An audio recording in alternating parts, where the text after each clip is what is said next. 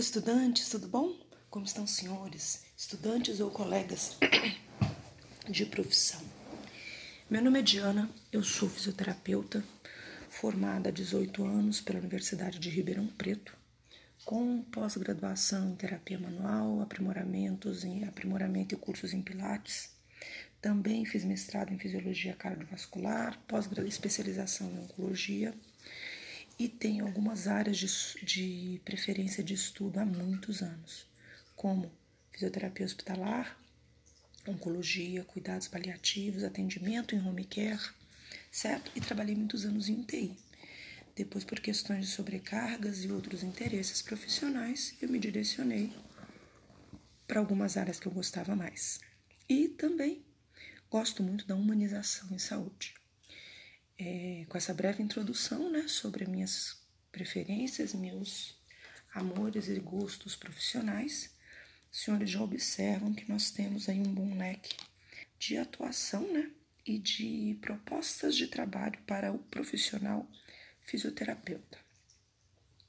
É interessante como a riqueza da nossa profissão nos proporciona, nos proporciona é, oportunidades desde que seja oportunidade de gestão, oportunidade de prática, oportunidade de trabalhar com venda de equipamentos, com assistência, com empresas que trabalham com equipamentos em várias áreas de atuação da fisioterapia.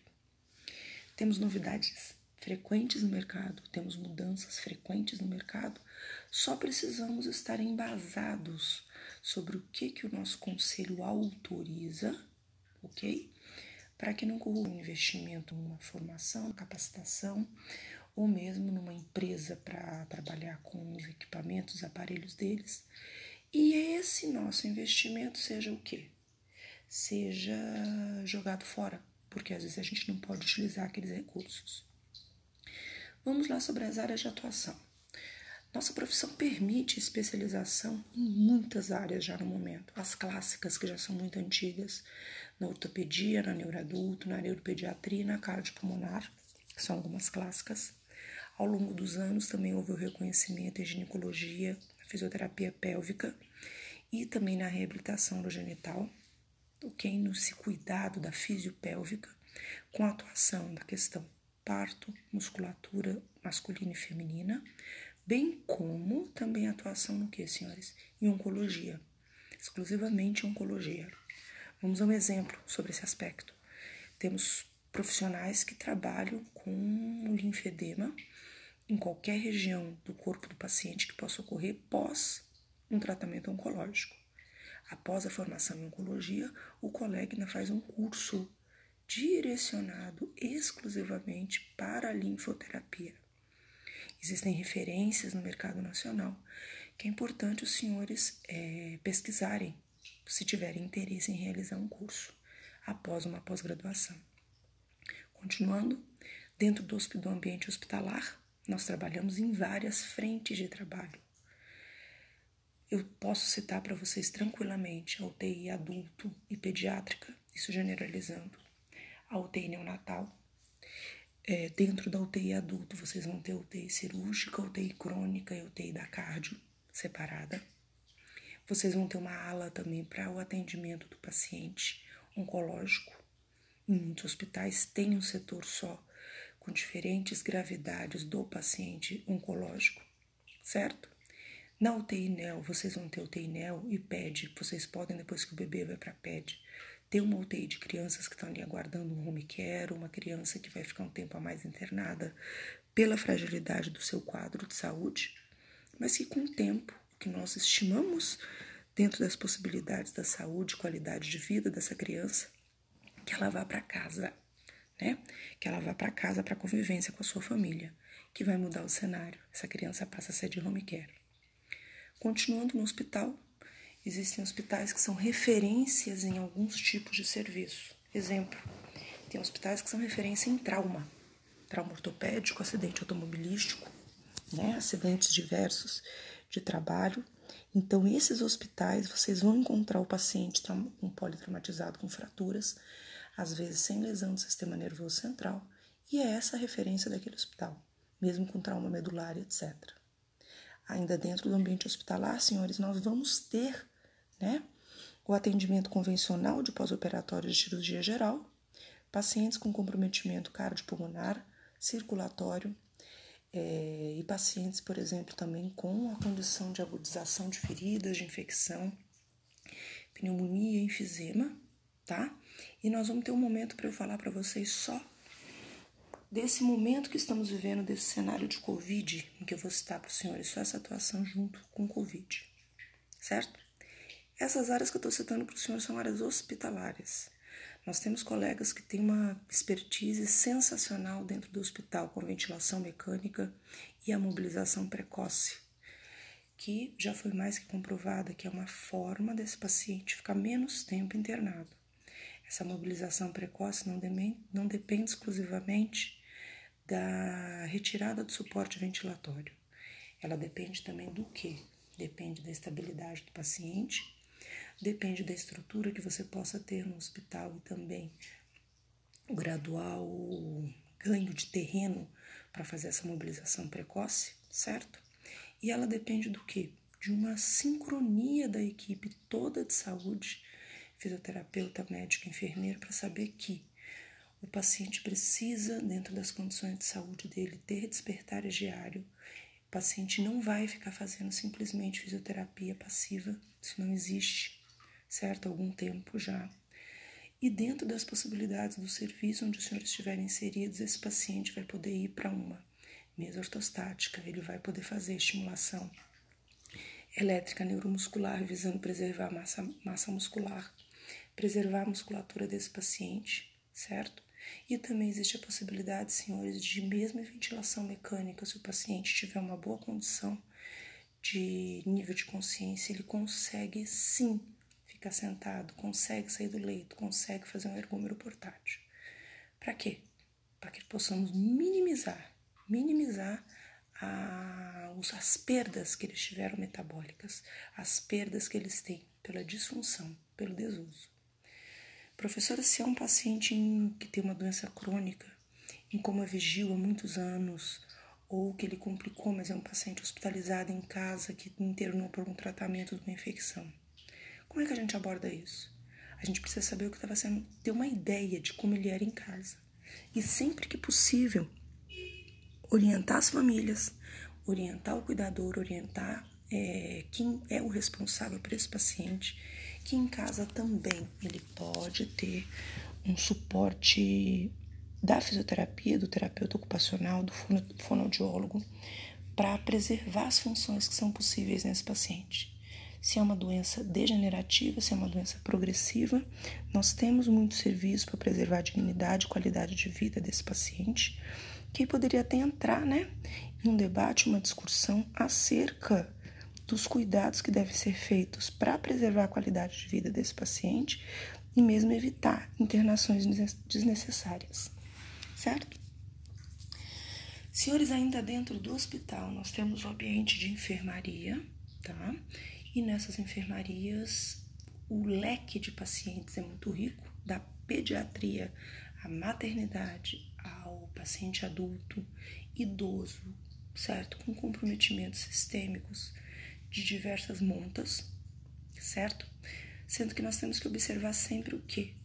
O que temos de quadro clínico do paciente, se ele está numa condição aguda ou crônica, em que pé ele está do tratamento observar se nós não temos nenhuma restrição à retirada desse paciente do leito e primar também pelo quê? Pela manutenção da função. Professora, como eu sei que meu paciente perdeu uma função? Como eu posso avaliar a função desse paciente?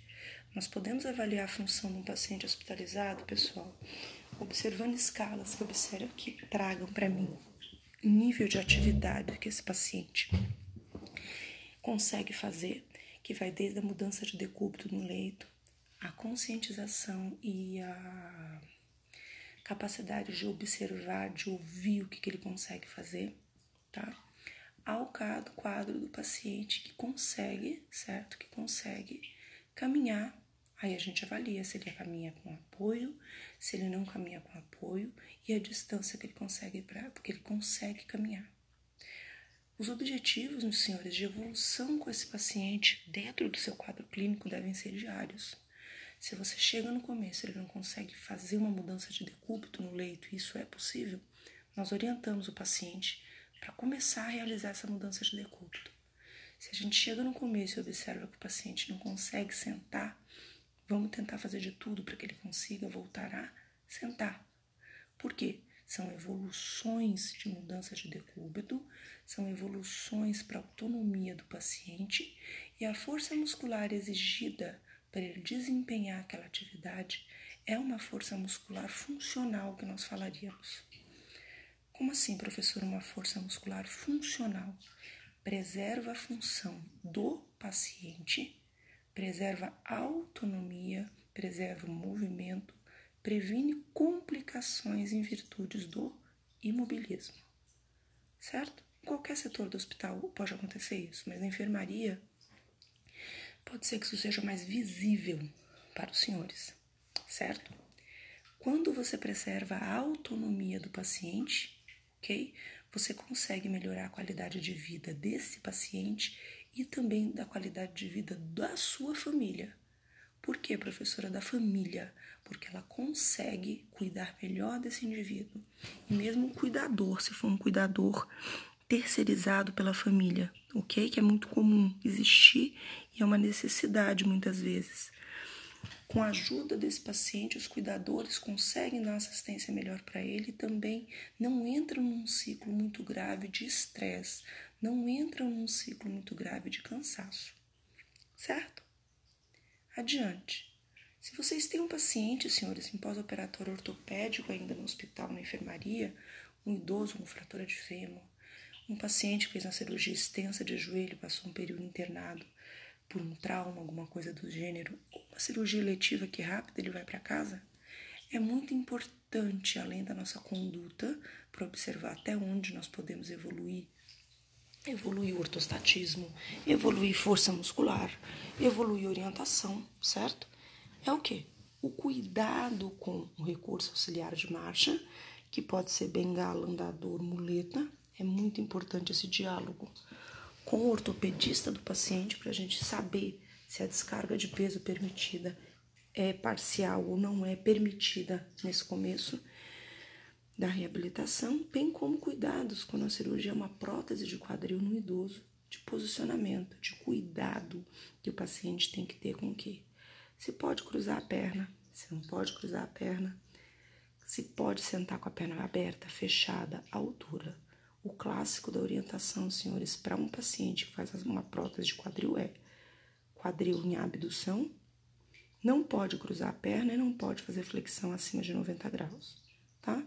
É muito comum colocar uma, um, uma almofada, um posicionamento em formato de triângulo ou algum dispositivo que afaste o joelho desse paciente para que ele mantenha-se bem durante todo o período de internação e seguindo essa orientação em seu domicílio, certo? O recurso auxiliar de marcha, pessoal, vai ser oferecido, vai ser orientado como se utiliza, visando prevenir quedas sempre. Bengala, seja uma bengala ou duas, muletas, uma ou duas e o um andador. O mais comum que nossos pacientes recebem alta do hospital, que é comum ver, são muletas, as muletas bilaterais, tá? Muleta axilar, não é a canadense, muleta axilar, porque ela é um recurso para uso temporário, tá? Só para o processo de reabilitação. E o andador, sempre que observamos como é a condição de Márcia, de ortostatismo, de compreensão do paciente, às vezes é mais seguro oferecer um andador com, sem rodinhas, com apoio largo e de preferência de um material leve, tá? De um material leve como alumínio, que ele é leve, resistente e promove ao paciente segurança para ele andar. Trocando um pouco, senhores, esses pacientes da fisioterapia ali hospitalar os pacientes que fazem uso de oxigenoterapia, tá? Precisamos conhecer o dispositivo, precisamos saber se é um dispositivo que ele já usava em casa, se é um recurso que já era utilizado em casa ou não, certo? E quanto tempo ele faz uso se ele já usava em casa. A razão, a patologia, tá? Temos, às vezes, casos de pacientes que fazem uso crônico tipo, de, de, de oxigenoterapia. Ou ainda, queridos, pacientes que passam a usar oxigênio por uma complicação de saúde que tiveram no hospital. Comum no enfisematoso, comum no paciente com sequelas de Covid, certo? Que isso vai ser um. Eu vou separar um momento para fazer um bate-papo aqui com vocês só falando sobre as nuances do Covid. Pacientes com insuficiência cardíaca também é muito comum eles fazerem uso de fazerem uso de oxigênio em casa quando a doença já é avançada, não tem prognóstico de tratamento, não tem prognóstico de fazer um transplante ou alguma intervenção cirúrgica, tá? E a medicação já está maximamente otimizada.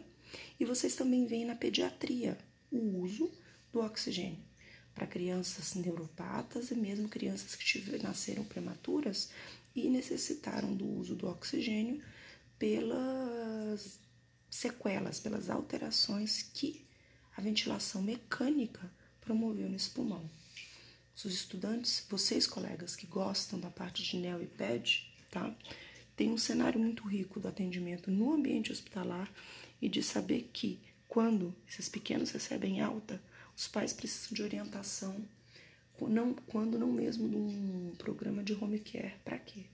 Para logo essa criança estar tá com autonomia e ocorrer o desmame do oxigênio sempre que for possível. Certo? Continuamos lá dentro do hospital, meus queridos. Vocês vão encontrar o pós-operatório de revascularização do miocárdio, fisioterapia hospitalar e o pessoal da UTI trabalha muito com esse público. É um público diferenciado, desmame rápido da ventilação mecânica e uso de recursos para preservar as trocas gasosas com os recursos de, como suportes ventilatórios não invasivos e que costumam ir para casa rápido, tá? Com protocolo evolutivo de cinesioterapia, tem serviços que usam protocolos diferentes, bem como com o uso, né, pessoal, já de, de dispositivos que vão manter a musculatura desse paciente forte. Um dispositivo muito legal, um recurso muito legal que ele é utilizado no fortalecimento da musculatura respiratória é o Power Brief. Tem sido muito usado na cirurgia cardíaca, utilizado também no fortalecimento de musculatura respiratória, que existe essa possibilidade, certo? Porque existe essa possibilidade, professora. Paciente com doença neuromuscular, a gente não consegue fortalecer é, a musculatura respiratória por ser uma doença progressiva, né? Degenerativa. E também os pacientes pós-Covid, tá? Eu vou falar de várias condutas, dicas legais de pós-Covid em outro podcast para vocês certo? Informações importantes, pessoal, sobre fortalecimento de musculatura respiratória. Precisamos primeiro avaliar a força, né, dessa musculatura respiratória, inspiratória e expiratória. Utiliza-se o, o para avaliação da pressão em zias, certo? E esse manovacômetro também no futuro vocês podem utilizar para avaliar a força muscular de pacientes com doença neuromuscular para verificar se já é uma evolução para o uso de ventilação mecânica não invasiva para preservar o máximo possível o que? A autonomia ventilatória desse paciente. Vejam o cenário como é amplo da nossa atuação. Eu citei tópicos até agora, meninos, que nós podemos falar atuar no hospital, atuar no home care com a doença neuromuscular, com a criança em deshospitalização e mesmo o paciente que faz uso de oxigênio em casa, com insuficiência cardíaca e enfisema. Pós-operatório, o pessoal de fratura de fêmur também vai exigir um atendimento que vai desde o quê? Desde o paciente em casa, no pós-operatório imediato, ao retorno para uma reabilitação ortopédica, né, na clínica, ok? E o paciente oncológico, ele, nós cuidamos deles também, do paciente, desde dentro do hospital até esse paciente estar tá onde? em casa ou em recuperação plena ou em cuidados prolongados, prolongados da sua saúde, ou mesmo um paciente que não existe mais um prognóstico de cura, que também entra em cuidados na sua casa para analgesia, um bom posicionamento, minimizar o desconforto respiratório, bem como cuidado com a pele, desconfortos álgicos, né?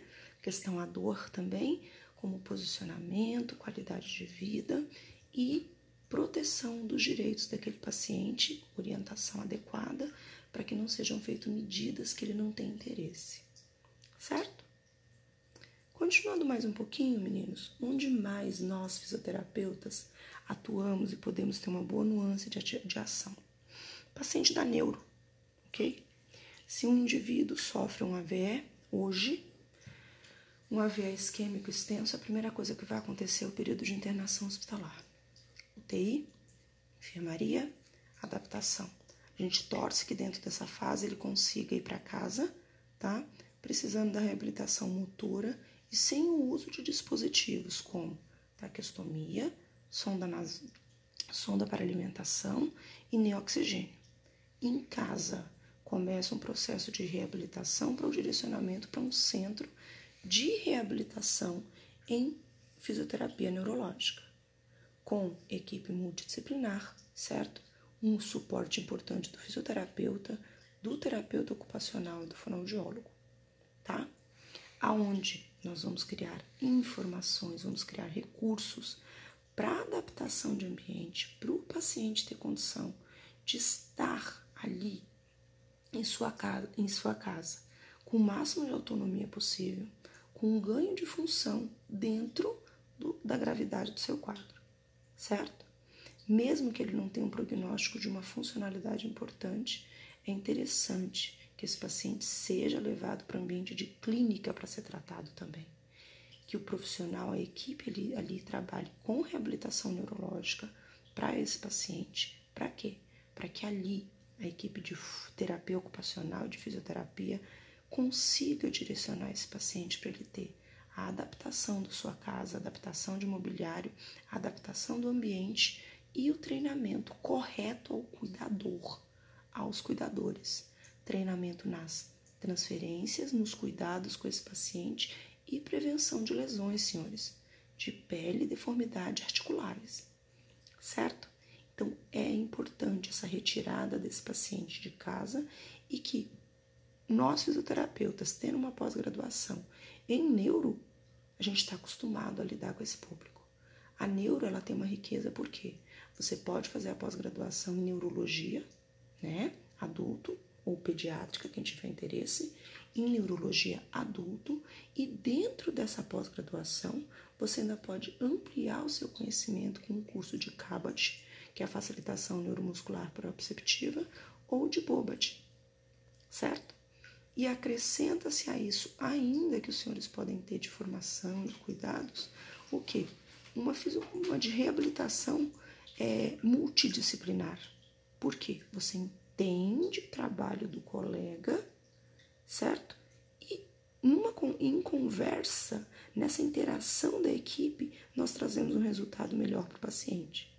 Exemplo, nós precisamos de um paciente, por exemplo, que teve um TCE, para ele conseguir voltar a se alimentar por via oral, de uma cervical com bom controle. Ele controla bem a cervical conosco e a nossa colega fonoaudióloga faz o quê? Consegue fortalecer a musculatura envolvida na deglutição e ele fica melhor. Se ele for voltar a se alimentar, senhores, por via oral, certo? A colega terapeuta ocupacional também, junto com a gente, vai conseguir ensinar esse paciente a se alimentar. Novamente, então, olha o conjunto. Nós demos um reequilíbrio muscular de cervical e coluna para esse paciente e as outras colegas entraram com o quê? Com atuação para ele voltar a deglutir e conseguir se alimentar sozinho. Certo? Os recursos auxiliares de marcha, as tecnologias assistivas, são um domínio de, de recursos muito ricos, ok? que nós atuamos junto com os colegas terapeutas ocupacionais. Isso consta nos nossos conselhos de nosso estatuto de profissão, ok? No nosso estatuto de profissão e do colega terapeuta ocupacional. Trabalhamos em várias áreas juntos, sempre, não é em competição, é, são, somos juntos, tá? E que podemos sim, vamos dar função, ó, o paciente precisa da função tal Ok, então ele precisa da musculatura tal, certo? E qual a adaptação? Qual a medida? Vamos adequar?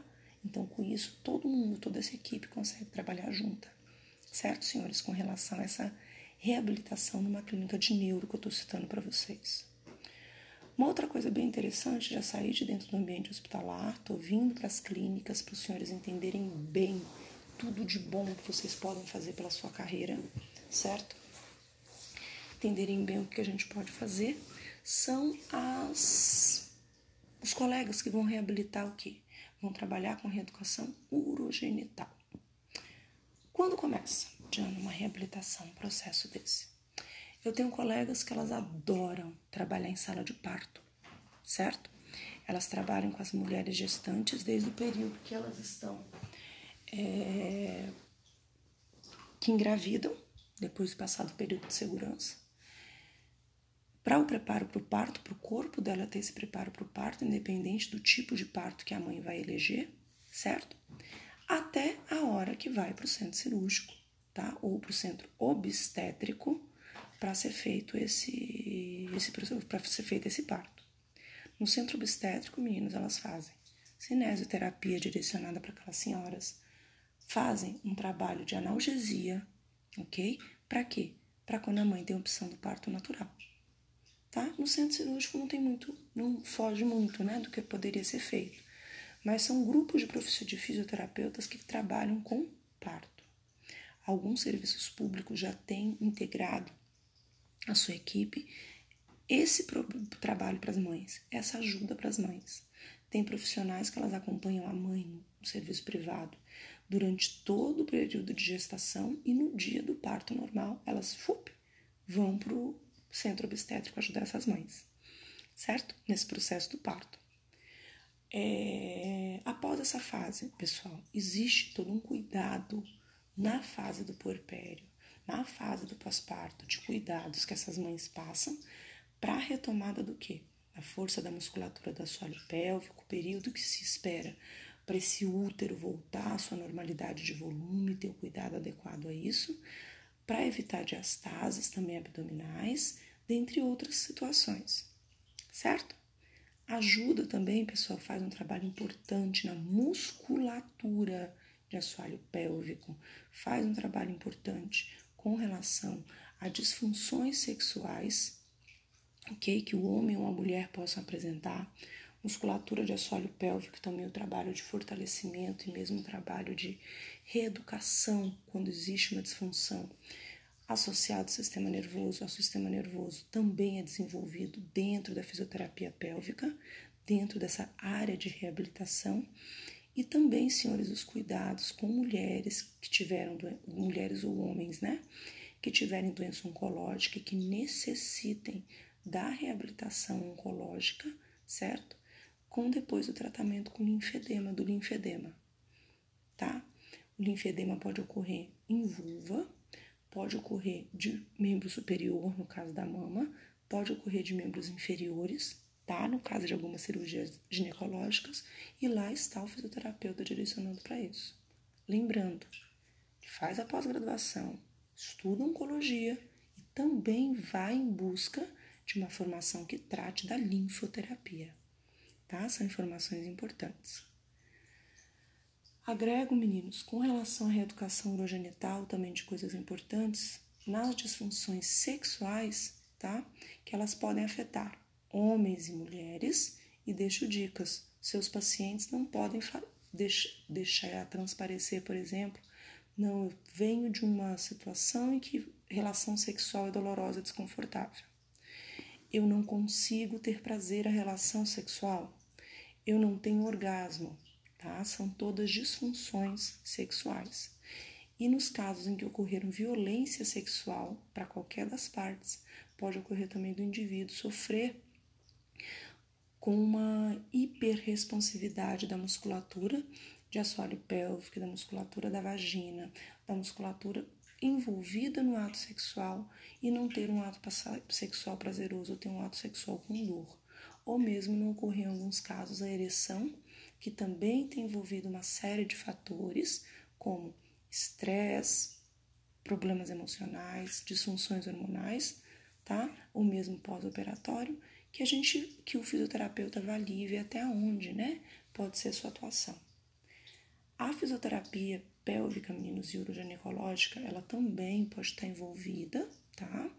no, na reabilitação de crianças que nascem sem o trato, sem o trato gastrointestinal completo, onde não ocorre a formação do reto e do ânus e é feita uma cirurgia, tá? Para construção desse esfíncter e para que a criança possa, certo? Ter esse controle tudo bonitinho no futuro e a fisioterapia, nesse caso pélvica, né? É direcionada para reeducação muscular dessa criança, certo? Para uma re, reorientação para continência fecal. O câncer de reto, meninos, tá? Quando ocorre, após o período cirúrgico e começar o tratamento, é importante que o paciente tenha acompanhamento do fisioterapeuta também. Para quê, professora? Porque é comum eles terem disfunção fecal, tá? Ter uma disfunção onde não existe a continência das suas fezes. Ocorrem prolapsos, né, senhores, de partes do, do intestino, podem alguns tipos de às vezes um parto muito agressivo por lesões, tá? E também nesses casos cirúrgicos tem que ter uma reconstrução, uma reconstrução de esfíncter daquela região que precisa ser novamente reeducada. A incontinência urinária, pessoal, também é uma realidade nos tratamentos, na reabilitação do paciente da fisiopélvica, bem como, certo?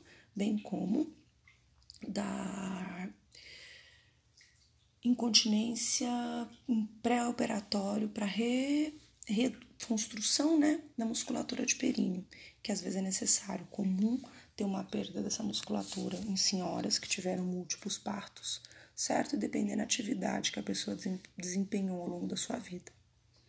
Não tenho na cabecinha de vocês que reeducação urogenital é exclusivo, certo? Da musculatura de assoalho pélvico de idosos tá?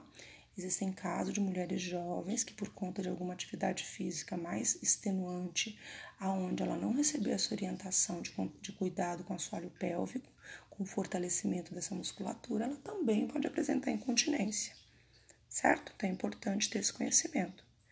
Disfunções de ereção também não são exclusividade, senhores, de paciente idoso.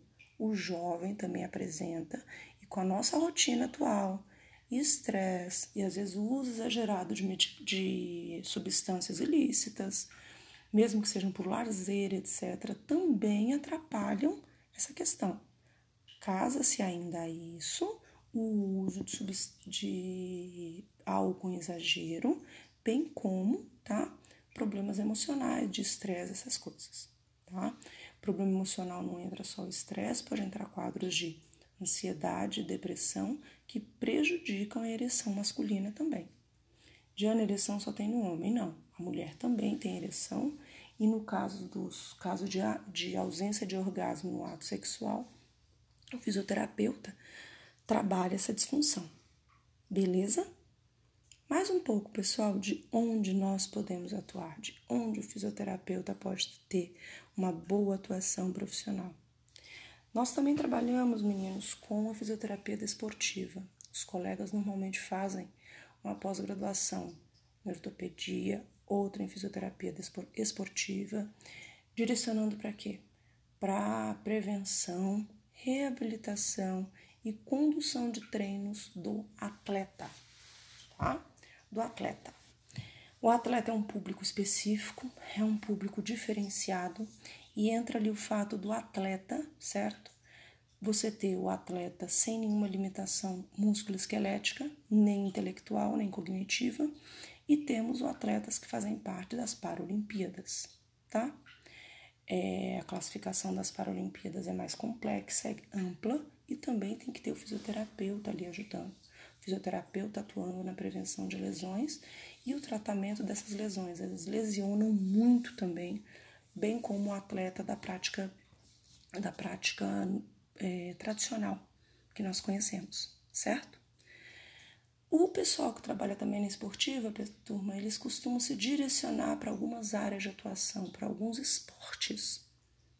Complementam a sua formação muitas vezes com osteopatia, tratamento de imobilização de fáscias, sim, é, crochetagem, dentre outros. Além das pós-graduações, ainda fazem isso.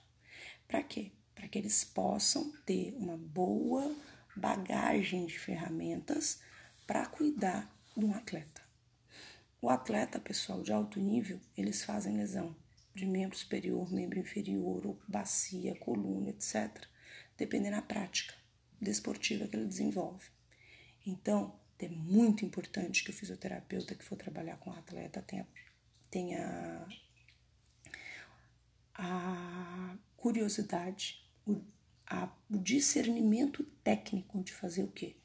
E saber o que o seu atleta que ele vai trabalhar faz.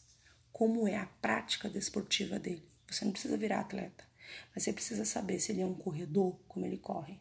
É importante que ele faça uma análise da marcha num ambiente controlado, adequado, para ver o que, que ele pode estar fazendo de certo ou de errado para aumentar essa performance dele como corredor, ou aumento de performance ou prevenção de lesão.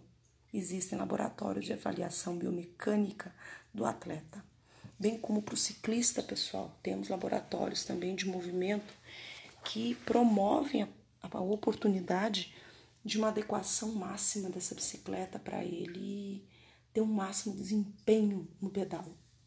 Para natação, para várias áreas existem estudo muscular. Então, quem for trabalhar com atleta de alta performance, além das pós-graduações direcionadas a entender lesão, cuidado, etc., tem que conhecer esses recursos tecnológicos também, que são cursos a mais do que a pós-graduação já nos oferece, para ter um trabalho de excelência com esse público.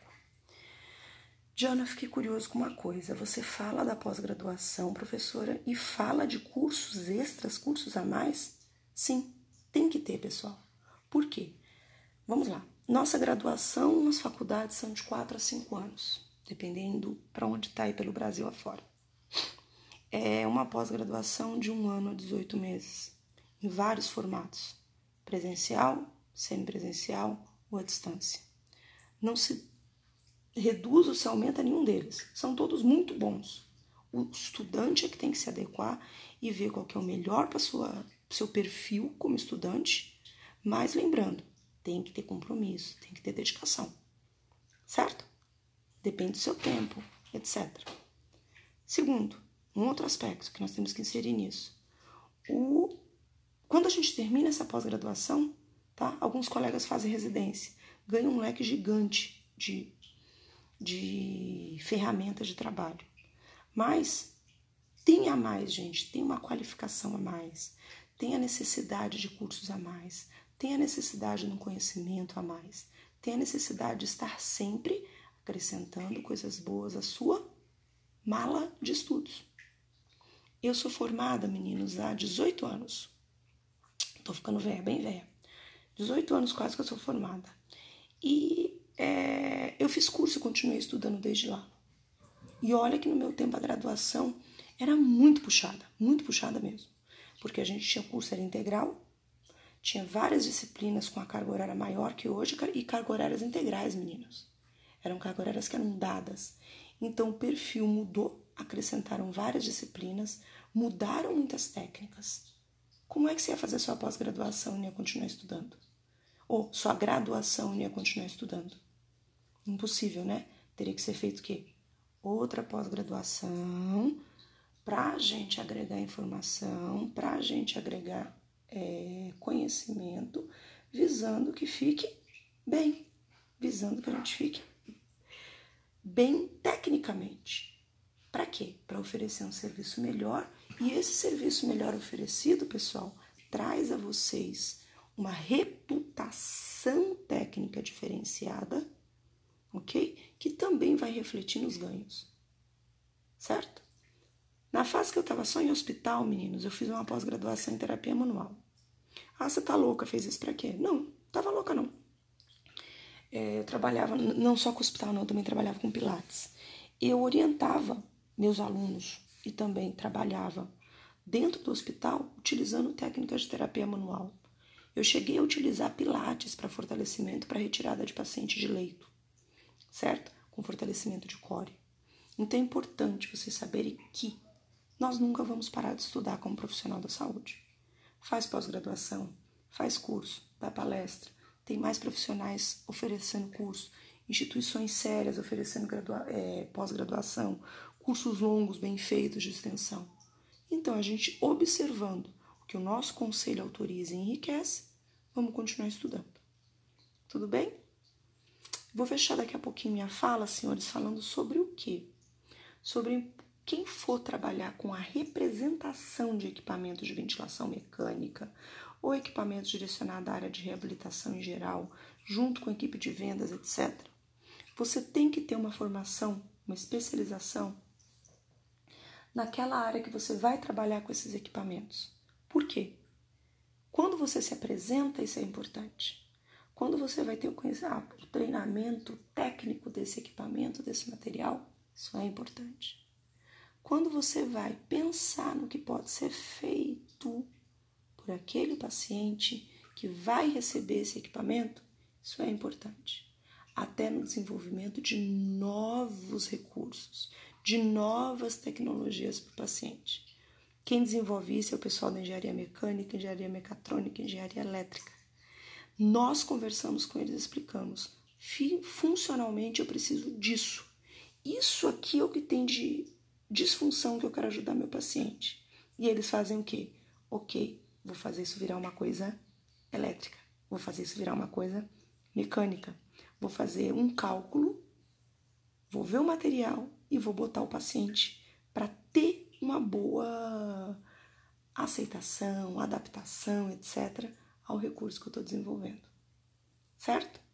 Não esqueçam também das órteses, das próteses, aonde nós nos envolvemos na reabilitação e espero ter colaborado com vocês nesse, com, essa, com esse nosso bate-papo. Senhores, eu sou a professora Diana, estarei sempre por aqui. Qualquer coisa me procura lá no Insta, Diana F. Pacheco. Um abraço, tchau, tchau. Oi, oi, pessoal, bem-vindos a mais esse capítulozinho dessa série de podcasts que nós estamos fazendo, visando é, ter o objetivo, né?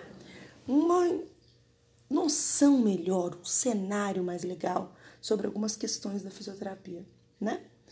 Eu citei em cima agora um pouco onde a gente atua no anterior, no podcast anterior, e nesse agora quero falar para vocês sobre a importância da nossa atuação no Covid no Covid, esse vírus que está alastrado pelo nosso mundo, não é no país, é no mundo, né? E que traz disfunções importantes para o profissional observar o que vai ter que reabilitar e também traz é, impactos na saúde do profissional, certo? Eu vou separar esse assunto, queridos, em algumas frentes. Primeiro, eu vou falar sobre o cuidado que o fisioterapeuta tem que ter para não contaminar, ser contaminado, que é importante. Segundo, os sistemas que a gente mais vê o paciente ter prejuízo, tá? Que é nervoso, renal, cardio, pulmonar, hematológico. O impacto disso na nosso processo, em nosso processo de reabilitação, beleza? E também o que? Onde o fisioterapeuta atua com esse paciente, desde onde até onde o fisioterapeuta atua com esse paciente. Beleza? Vamos lá. Primeiro, cuidado. As equipes de saúde, pessoal, estão passando por um momento de muito estresse, muita sobrecarga. Por quê? É uma doença que já está aí há mais de um ano, certo? Que já conseguiram, que ainda bem salvou a maioria das pessoas que contaminaram, porém teve uma mortalidade bem alta também. É, Pode-se comparar a mortalidade de outras doenças? Sim, mas o comportamento do Covid é muito diferente e ele é muito contagioso. É a diferença, é uma diferença muito importante e deixa muita sequela importante, certo? Eu vou contar para vocês até um caso clínico com objetivo meramente técnico para colaborar com os senhores, né, nas informações que eu estou trazendo. Vamos lá, pessoal, cuidado que o fisioterapeuta tem que ter. É, a lavagem das mãos tem que ser Mil vezes a gente aprende isso já na graduação. Quando tem que ocorrer? Uma lavagem das mãos adequadas, com a unha mais curta possível, com a unha mais curta possível, e a gente proibir, né? Colocar um proibir na nossa cabeça de que as nossas mãos não podem ir ao rosto, tá? Que tudo que nós vamos usar tem que estar lavado de um paciente para o outro com o paciente mesmo. Se a gente for fazer um lanche no hospital, for fazer um lanche num serviço que a gente tiver os colegas, que esteja tudo muito bem lavado com água e sabão. Máscara, as que promovam a melhor proteção possível. Não precisamos passar 24 horas de, com máscara de proteção de agentes biológicos, de PFF2, não. Porém que a gente use máscaras, né, bem acopladas ao nosso rosto, sem brechas para entrar nada por lateral, por cima, nem nada, tá? Com três camadas de TNT muito bem feita. Diana, no meu serviço não tem? Ok, compra. Compra e leva o serviço. É mais seguro do que ficar contando de um serviço não ter. Ou ainda, ah, eu atendo em home care e não tem, ou eu atendo numa clínica que não tem e tal. Comprem. Compensa para sua proteção, pessoal. Usem de forma adequada, guardem para vocês. Isso é uma uma prerrogativa que o empregador deveria tomar cuidado, às vezes não dá, etc. Mas eu estou falando da questão da importância de vocês se protegerem, certo? Conclui-se, meninos, com o quê? Máscara, só pega lá na orelha ou na cabeça se for de amarrar, certo? Lavagem das mãos antes de tirar a máscara. Entram no carro, sejam metódicos ao que terminou de atender seu paciente numa casa ou na clínica, lavem as mãos, entra no carro, higieniza com álcool em gel antes de tirar sua máscara de novo. Jane, isso é paranoico. Não, isso é um cuidado muito tranquilo de você levar no dia a dia e que dessa forma vocês conseguem não se contaminar, certo? Se for atender um paciente contaminado, em casa, no hospital, seja como for, como é que é? Máscara de proteção de agente biológico, protejam os olhos, se você for fazer uma aspiração, etc., com óculos, tá? Ou com uma, uma full face, uma full face, não, perdão. Ou com uma máscara que pegue da testa de vocês até embaixo do queixo, tá? Uma máscara com proteção ampla. E usem capote dentro do hospital. Em casa, a mesma coisa. Por quê? Dessa forma você vai estar mais protegido, certo? Com uma proteção que vai pegar sua, seu rosto, vai pegar a via aérea que vai estar protegida, que é um campo de contaminação muito importante, são esses, tá? Desprezem o material, guardem as máscaras que podem ser guardadas de forma adequada e vamos seguir trabalhando. Joia? Sobre o Covid, meninos, é, do final de 2019, né, que começaram a surgir as novidades. Sociedades mundiais de, de, da área da saúde foram se manifestando, manifestando, e logo isso fez um boom no mundo. Eu não vou tratar aqui, falar nada sobre a, o pessoal que falou das coisas políticas, daquelas paranoias, essas coisas, não quero não é o meu objetivo. Meu objetivo é falar para os senhores o que, que o Covid trouxe para o profissional fisioterapeuta. De problemas e de necessidades e de novas condutas, tá? Vamos lá. Teve o boom, Brasil. Chegou aqui na nossa terrinha, certo? No começo, faz o quê? Prona, não prona, tá grave, o que, que eu faço? Usa VNI, não usa, certo? No começo, quando começou a chegar no Brasil e, necess... e os pacientes fazendo insuficiência respiratória tipo 1, meninos, tá? Foi uma, um momento muito tenso, muito difícil, de muito medo, né? Mas que já passou essa fase. Agora a fase é outra que adiante eu vou comentar com os senhores. O que, que se resolveram, pessoal? Que o interessante era tentar preservar uma boa PaO2, FiO2 desse paciente de ventilação mecânica e o melhor formato que eles conseguiam, isso era com paciente pronado. Com a pronação sistemática, o paciente ventilado à pressão, certo? Com a pressão, é, e tentando ao máximo não fazer lesões na face, não fazer na gasometria deles uma, um, alterações metabólicas muito graves com o uso da ventilação mecânica, tá? Ali o paciente permanecia durante 12 horas, 8 a 12 horas mais ou menos, certo? Chegaram a ter casos que eles deixavam 16, tiravam o paciente da, da posição prona para ver se ele ia aos poucos tendo o quê? Uma melhora dessa tomografia, tá? Foi muito comum o paciente evoluir para traqueostomia, porque as ventilações mecânicas foram prolongadas, até que, aos poucos, em alguns hospitais, foram desenvolvendo protocolos medicamentosos associados à terapia respiratória para melhorar um pouco o período de ventilação mecânica desse paciente. Foi o que reduziu o período de ventilação mecânica deles, certo? No momento né, a questão das drogas que estão sendo utilizadas nos hospitais e a terapêutica do fisioterapeuta com a equipe treinada dentro do hospital, otimizou bastante a possibilidade de mudança, dessa mudança de decúbito, que pronar o paciente não é fácil, bem como o processo de mantê-lo estável durante todo o seu período de internação e prevenir lesões no rosto do paciente por conta da posição prona. As equipes de fisioterapia com a terapia ocupacional hospitalares se uniram, certo? Para quê? Para fazer o atendimento desses pacientes, tá? Melhorar essa condição desse paciente até que ele tivesse a possibilidade de voltar à sua condição de não precisar mais ser pronado, para continuar evoluindo a reabilitação, ele sair da ventilação mecânica e para casa. Certo? No ambiente hospitalar, meninos, foi observado é, complicações renais muito comuns, tá? E casos também de pacientes que desenvolveram Guillain-Barré, que é uma neuropatia, bem como o caso de miocardiopatias. Dentro do hospital, isso ainda. Trataram, os pacientes melhoraram, melhoravam em muitos casos, conseguiam ir para casa. Tratando o que, senhores? A doença renal, certo? Bem como as neuropatias, como síndrome de Guillain-Barré ou um quadro álgico tardio que acontecia nas casas. No hospital, pessoal, as equipes de saúde fizeram de tudo para minimizar a disfunção desse paciente. Quando eles internavam e estavam em ventilação mecânica, não tinha como você aplicar nível de atividade nem MRC, para avaliar esse paciente. Porém, assim que ele saía da ventilação mecânica, tinha como aplicar o nível de atividade dele, para ver se gradativamente ele conseguia sair do leito, conseguia aos poucos e sendo retirado do, do, da oxigenoterapia, ou mesmo se precisasse do uso da ventilação não invasiva, certo? Evoluíam para ir para a enfermaria e a programação da sua alta, tá?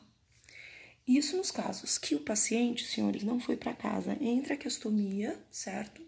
E com a força muscular muito ruim, com nível de atividade, onde ele só conseguiria explicar o nível de atividade, citar mais ou menos o score para os senhores, o nível de atividade que o paciente mal conseguia manter-se sentado, certo? E para ficar em pé era com apoio bilateral. Não trocava passinho, não conseguia ficar em pé muito tempo, coisa assim. Seria ali um nível de atividade em torno de 5, 4, 5, tá? Uh, MRC, não tinha condições de testar, mas daria uma força muscular muito ruim, muito debilitada, bem abaixo do esperado, que é acima de 42, segundo a escala, tá? É, quando esse paciente ia para a enfermaria, pessoal, tinha a programação dele receber alta, o mais funcional possível, que estivesse caminhando, utilizando oxigênio, desmame de oxigênio e indo bem para casa. Só que qual era a questão? Muitos deles foram para casa fazendo hemodiálise, tá? Como um agravante da sua saúde. Eles foram para casa fazendo hemodiálise porque tiveram a renal comprometida durante sua internação, certo? Vou voltar de novo para dentro do hospital, tá? Vocês estão vendo que eu estou levando os pacientes até a porta para ir para casa. No pronto-socorro, pessoal, quando eles chegavam fazendo insuficiência respiratória, as tentativas eram oxigenoterapia. Eram não, né? Perdão, são oxigenoterapia sem com recursos que não produzissem micropartículas, tá? Então eles faziam uso das bolsas reinalantes para não ter produção de, de vapor que produzisse oxigênio. Catéter nasal, certo? Em alguns casos foi tentado utilizar também os sistemas de alto fluxo, na tentativa de que esse paciente não fosse para ventilação mecânica. Se a doença estabilizasse, pessoal, com oxigenoterapia e os casos que foram utilizados ventilação mecânica não invasiva, esses pacientes conseguiam não ir para a ventilação mecânica, conseguiam não ser internados. Internados não, perdão, conseguiam não ser internados na UTI. Porém, tá? Isso não foi regra de conseguir sucesso. A ventilação mecânica não invasiva foi utilizada? Sim, foi utilizada com máscara facial, sem válvula exalatória, com circuito de preferência em dois, de dois ramos, ou com filtro antibacteriano. Tá? Um filtro para tentar ver se conseguia na exalação isso não contaminar o ambiente nem contaminar o equipamento. Eu vi na Sobrafira eles usando, eles dando dicas do começo, com pesquisa, após leitura, tudo, é utilizar esse equipamento da ventilação mecânica não invasiva com dois ramos, um inspiratório e outro exalatório, tá? Para que esse exalatório não tivesse contato, tanto contato e risco de contaminação do equipamento e do ambiente onde esse paciente estava, certo? Senhores, quando o paciente melhorava a saturação, melhorava o nível de consciência, melhorava a relação PaO2-FiO2, ele ficava internado para o tratamento do Covid, né?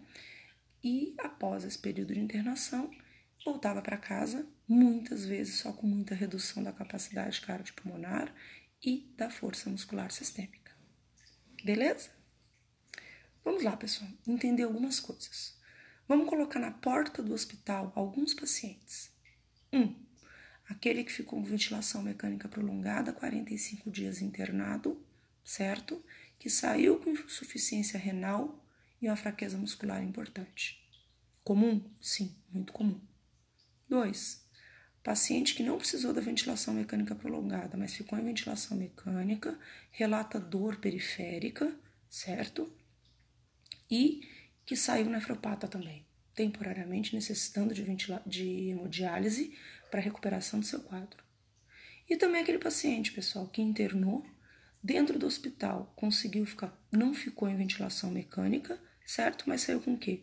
Com um comprometimento grave pulmonar aonde ele foi para casa usando oxigênio, relatando cansaço aos pequenos esforços, tá? Com uma hipotrofia, com uma perda de massa muscular importante, com uma perda de tônus muscular importante, e que isso fez com que esse indivíduo, senhores, ficar, tivesse um prejuízo grave de um nível de atividade de MRC, tá? Dentro do funcional. Primeiro cenário, vamos lá. Esse indivíduo, senhores, que vai para casa nefropata, que ficou muito tempo internado com a fraqueza muscular generalizada, não vou nem mandar ele para casa com tráqueo, tá? Vou mandar ele para casa sem tráqueo.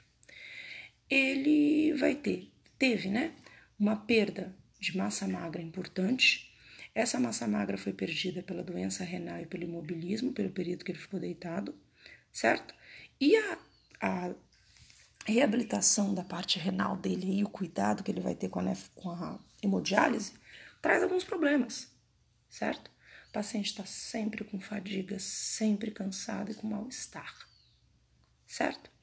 Ele é um paciente que precisa muito da nossa atuação para melhorar a condição cardiopulmonar dele de volta e também essa força muscular dele de volta. Recursos, senhores. Verificar como está a força muscular respiratória dele, utilizar o Power Brief, ok? E o fortalecimento muscular, se ele ainda não tolera inicialmente a, a atividade aeróbica, que seja feito Power Brief junto com treinamento de força e não se esqueçam nunca com o suporte da nutricionista.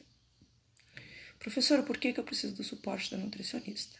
Porque esse paciente teve uma perda de massa importante e ele é um paciente nefropata. O nefropata precisa dessa conferência, desses cuidados com a nutricionista, certo? Ele precisa desse suporte nutricional, desse cuidado com a paciente, porque ele é, não tem, ok? Ele teve, né, importante perda de massa, importante de perda de força muscular. Não só músculo esquelética para ficar sentado, Onde nós temos a musculatura aí que deveriam ter fibras de contração, de resistência de forma adequada, a musculatura respiratória para manter o tronco, para caminhar, essa coisa toda teve perda. Então nós precisamos do suporte da colega nutricionista. Jana, a média é quanto? Como é que o pessoal está fazendo essa reabilitação desse paciente em casa? Cinesioterapia inicial, às vezes o paciente começa com poucas repetições, com fortalecimento muscular direcionado aos grandes músculos, músculos para que esse paciente retome função e o uso do Power Brief. O Power Brief se mantém na reabilitação, senhores, até, ok? Até o paciente ter condições de estar tá desenvolvendo atividade aeróbica sem o uso dele. Em alguns casos de perda de massa magra, muito importante, pessoal, nós precisamos ponderar o que? A força muscular com a capacidade pulmonar do paciente. Se ele não teve perda da capacidade pulmonar, nós conseguimos sim iniciar com atividade aeróbica de baixa intensidade e aumentando. Um teste interessante, às vezes, para fazer com esse paciente seria um teste de caminhada de 6 minutos quando ele chegar em casa, tá? E também um teste de sentar e levantar da cadeira. Por quê? São testes que fazem uma avaliação de força muscular de membro inferior, no caso da cadeira, e o de caminhada de seis minutos, que dá pelo menos uma, um cenário de como está essa capacidade funcional desse paciente, tá? Progressivamente, senhores, quando esse indivíduo para de ter a necessidade de uso de medicação para renal, medicação e tratamento, né? A hemodiálise renal, da questão renal dele. Falei hemodiálise renal, ficou horrível, né? Perdão, gente. Que o paciente não precisa mais realizar hemodiálise, né? Que é tratamento para retomada da sua função renal, ok? Ele pode fazer o quê? Ele pode é, aumentar essa carga de atividade com fortalecimento muscular de grandes grupos musculares e a intensificação da atividade aeróbica. Essa atividade aeróbica nós podemos intensificar em casa com aumento da distância de marcha, não só da distância, da intensidade dessa marcha, com o uso né, do power brief ainda, e com o tempo esse paciente vai conseguir fazer esse fortalecimento com o que também, senhores? Subir e descer escadas, certo? O uso de ciclo ergômero. E tudo isso vai promover para o meu paciente um reganho da sua capacidade funcional, um reganho da sua condição de saúde. Professora, é, aqueles estimuladores inspiratórios ajudam esse paciente? Não, serve para nada. Porque esse paciente ele tem perda de massa, meninos, e a troca deles fica ruim. O interessante para esse paciente é o quê? O uso de recursos que ofertem resistência durante os ciclos respiratórios que o Power Brief faz isso muito bem, e também o uso, meninos, do quê? De recursos se ele tiver secreção para desobstruir, como um shaker, um flutter, é um exemplo que pode ajudar com essa desobstrução do paciente, ajudar a criar um fluxo mais turbulento para eliminação de secreção pulmonar se ele estiver apresentando, tá? Que é interessante dessa parte respiratória. E também ele pode fazer o quê? Acrescentar nessa questão dele se ele precisar a ventilação não invasiva temporariamente, às vezes para dormir, para ele se sentir melhor, tá? E um fluxo adequado de oxigênio. Só um parênteses, catéter de alto fluxo vocês têm no hospital, viu, pessoal? Quando o paciente recebe alta, não. Quando o paciente recebe alta, não é o caso, tá? Troquei de paciente. Vamos lá para outro cenário. Uh, se o indivíduo sai, pessoal, ok? Do hospital com comprometimento cardiopulmonar importante, tá? Eu tenho um caso clínico inteiro para mostrar para os senhores da gravidade disso. Uma senhora, que senhora jovem, 30 e poucos anos, que ficou internada por H1N1, ok? Durante seis meses ela teve complicação e ela era uma senhora que ela tinha um quadro de obesidade severo, ok? Ela ficou internada, recebeu alta após retirada de traqueostomia com uma úlcera sacral importante, com a capacidade funcional muito ruim, certo?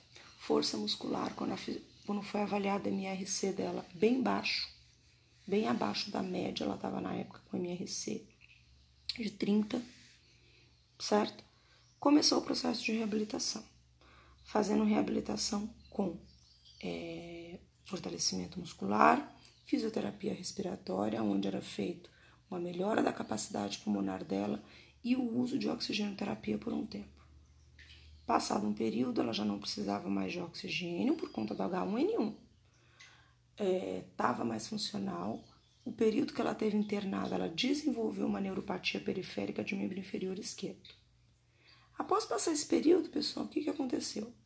Essa senhora pegou Covid na pandemia reinternou com insuficiência respiratória, levou a VNI, estava fazendo no hospital, teve que manter, conseguir adequar para manter essa via aérea dela bem. E ela, certo, teve Covid e dentro do hospital ainda teve uma pneumonia, tá? Que não era mais pneumonia Covid. Senhores, eu posso acrescentar para vocês verem a gravidade dessa senhora. Gravidades. Ela era uma senhora obesa, certo? Ela tinha ela tinha um quadro depressivo e de pânico pelo período que ela ficou internada, associado, tá? E a apneia do sono. Ou seja, dentro dessa complicação do Covid, quando ela recebeu alta, a físio, a gente na equipe, a equipe multidisciplinar, ainda tinha que cuidar dessa parte dela. Como ela fazia fisioterapia, meninos, depois do Covid, muitas vezes? Com o uso da VNI, senão ela não conseguia fazer. Físico colocava, instalava VNI nela, ela usava uma máscara nasal, porque era a mesma máscara que ela usava para dormir, para o tratamento da apneia, do sono. Ela fazia a cinesioterapia e a parte aeróbica toda com a VNI. Passado um período, ela conseguia já fazer a VNI, a ventilação não invasiva, com durante a, o treinamento de força só precisava na atividade aeróbica e depois ela continuou utilizando só à noite. A ventilação não invasiva, senhores, titulada para ela foi um suporte de BIPAP, tá? Com dois níveis de pressão, ok? Para que dessa forma ela tivesse conforto e conseguisse dormir, utilizar e realmente utilizar, otimizar as trocas gasosas dela. Professora, quando o paciente tem apneia do sono, a gente coloca só CPAP. Sim, coloca sim, mas não numa moça que já tinha lesões graves pulmonares de um H1N1 e que após H1N1 ela ainda teve Covid, certo? Então ela era diferenciada sobre isso. Associado a esse tratamento, meninos, essa senhora ela teve que fazer, ela está fazendo tratamento da neuropatia periférica em membro inferior esquerdo, com o uso de eletroestimulação, bem como de, de treino de marcha, ela sentiu muita melhora nessa região. Foi feito tratamento, porque ela teve duas vezes o problema com lesão por pressão né, na região sacral. Isso impedia ela de ficar sentada, conseguir fazer algumas coisas na física, porque ela sentia dor. Conseguiram tratar, conseguiram fechar e manter essa moça mais ativa. A nutricionista inseriu condutas junto a essa senhora, aonde ela ajudava um pouco com o sobrepeso importante dela nessa substituição de massa gorda por massa magra, que atrapalha, né, senhores, a funcionalidade desse paciente. Nos tratamentos dessa senhora, meninos, ela também utilizava o que durante quase todo a, o atendimento dela a gente ela era monitorizada com oxímetro de pulso, porque ela tinha quedas de saturação importantes, repentinas, dependendo se ela não tinha dormido bem à noite, alguma coisa assim, tinha essas alterações, tá? E tinha que fazer um trabalho, um processo aí para reestabilização dessa senhora, certo? Aí, inicialmente, meninos, ela só fazia o ergômero sentada na cadeirinha no quarto dela com a VNI e o fortalecimento muscular da mesma forma. Conseguiu-se evoluir para uma marcha até a porta do quarto, que dava ali uns 10, 15 passos.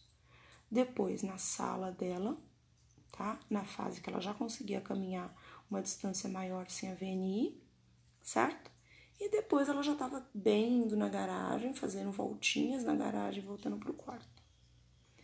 A gravidade dela no começo, meninos, da função pulmonar que estava sendo acompanhada era tão importante que ela utilizava a VNI para tomar banho para não cansar-se tanto. Ela não estava tomando assim, ela era uma moça vaidosa, ela falava, era, não é, né? Uma moça vaidosa, ela falava, eu não consigo é, tomar banho duas vezes por dia para arrumar meu cabelo, para passar um creme, para ficar cheirosa, porque eu canso demais. Sim, então nós conseguimos, a médio prazo, também depois que ela conseguiu não usar mais a VNI nas AVDs durante a fisioterapia, tomar banho sem uso dessa VNI e com o tempo ela conseguiu utilizar para voltar a tomar os banhos dela como ela gostava. Senhores, entendam. Essa senhora não teve prejuízo renal, que foi uma sorte por ela ter sobrepeso, etc. Mas o prejuízo que ela teve, meninos, prejuízo que ela teve grave com relação à função dela, certo? Pulmonar, ok? Circulatória e um pouquinho da neurológica periférica,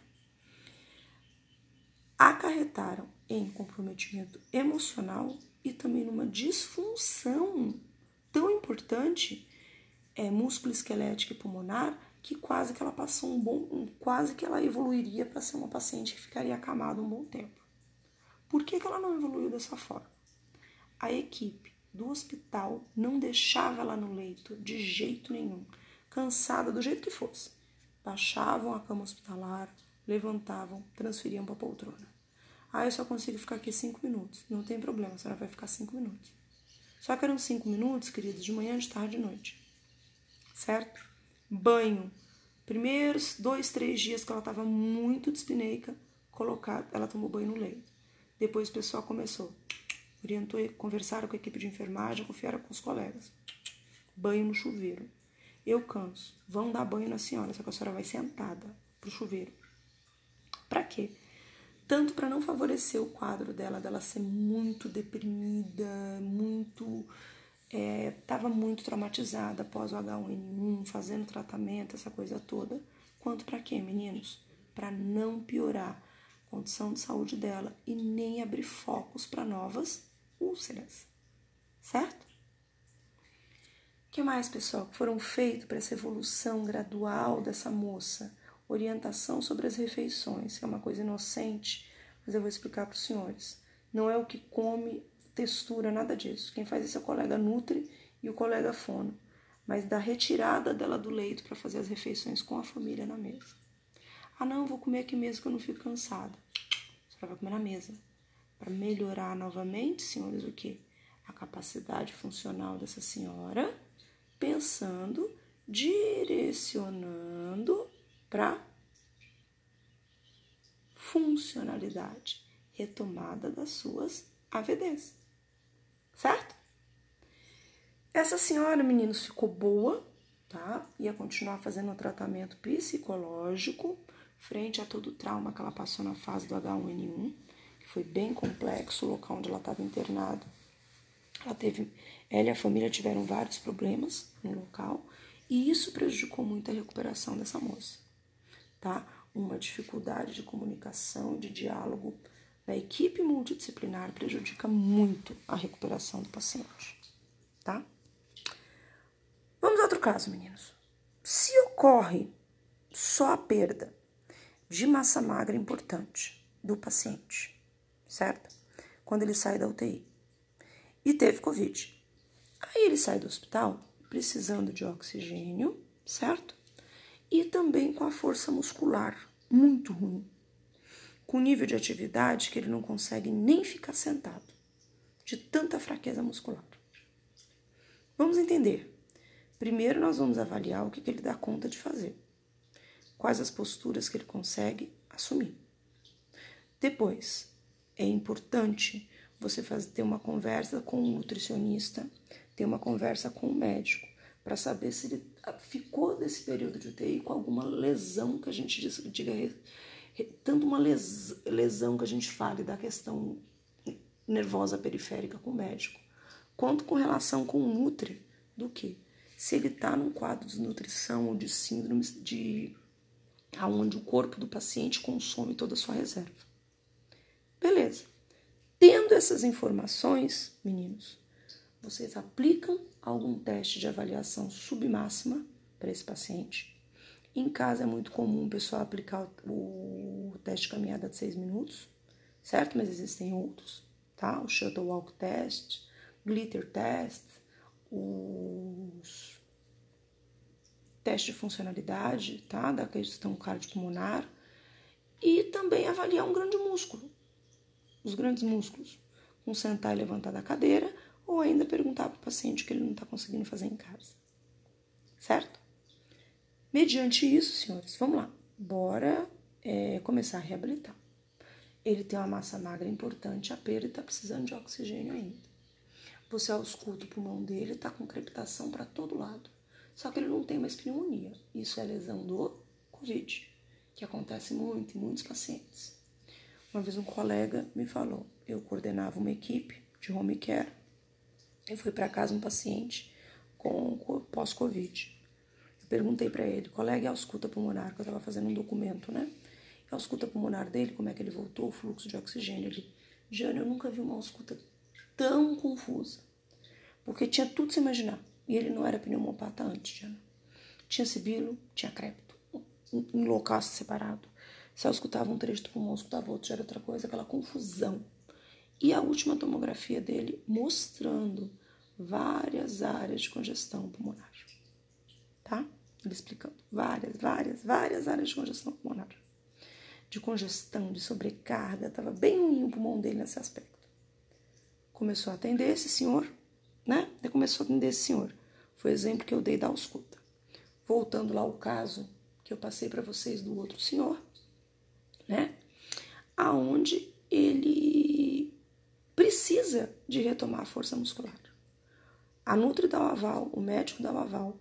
A gente começa, senhores, com atividades sem o uso de gravidade, onde você muda o paciente de decúbito. Treino de AVD simples, como por exemplo, mudança de decúbito, ele conseguir mudar a posição dele no leito. Ponte ajuda muito, uma ponte suave, para ele tentar gradativamente desencostar o quadril da cama e essa subida do quadril dele sendo mais importante. Certo? Até que ele esteja como? Levantando bem o bumbum, certo? Bem mais alto, para que às vezes gradativamente a gente consiga fazer outras atividades. Voltando à evolução. Começa com os exercícios com a cinesioterapia sem gravidade. Paciente de decúbito lateral, por exemplo. Depois evolui para o quê? para observar se esse paciente já tem condições de voltar ter a gravidade ali envolvida no exercício. Muda, aí é quando a gente começa a ponte, tá? Após, antes disso, nos primeiros momentos, mesmo ele sem tanta força, preservar ele o máximo possível sentado. Para quê? Para que o desuso pelo qual ele passou frente ao seu período de internação não evolua para as outras complicações de uma síndrome do imobilismo, por exemplo certo? Informação importante também. É, após isso, pessoal, observando perna forte, tudo em condições, a gente consegue, às vezes, deitado, fazer exercício de resistência para membros superiores, certo? Às vezes deitado, viu, gente? Que pode ser deitado ou sentado, depende do exercício que vocês vão prescrever para o seu paciente naquele dia, certo?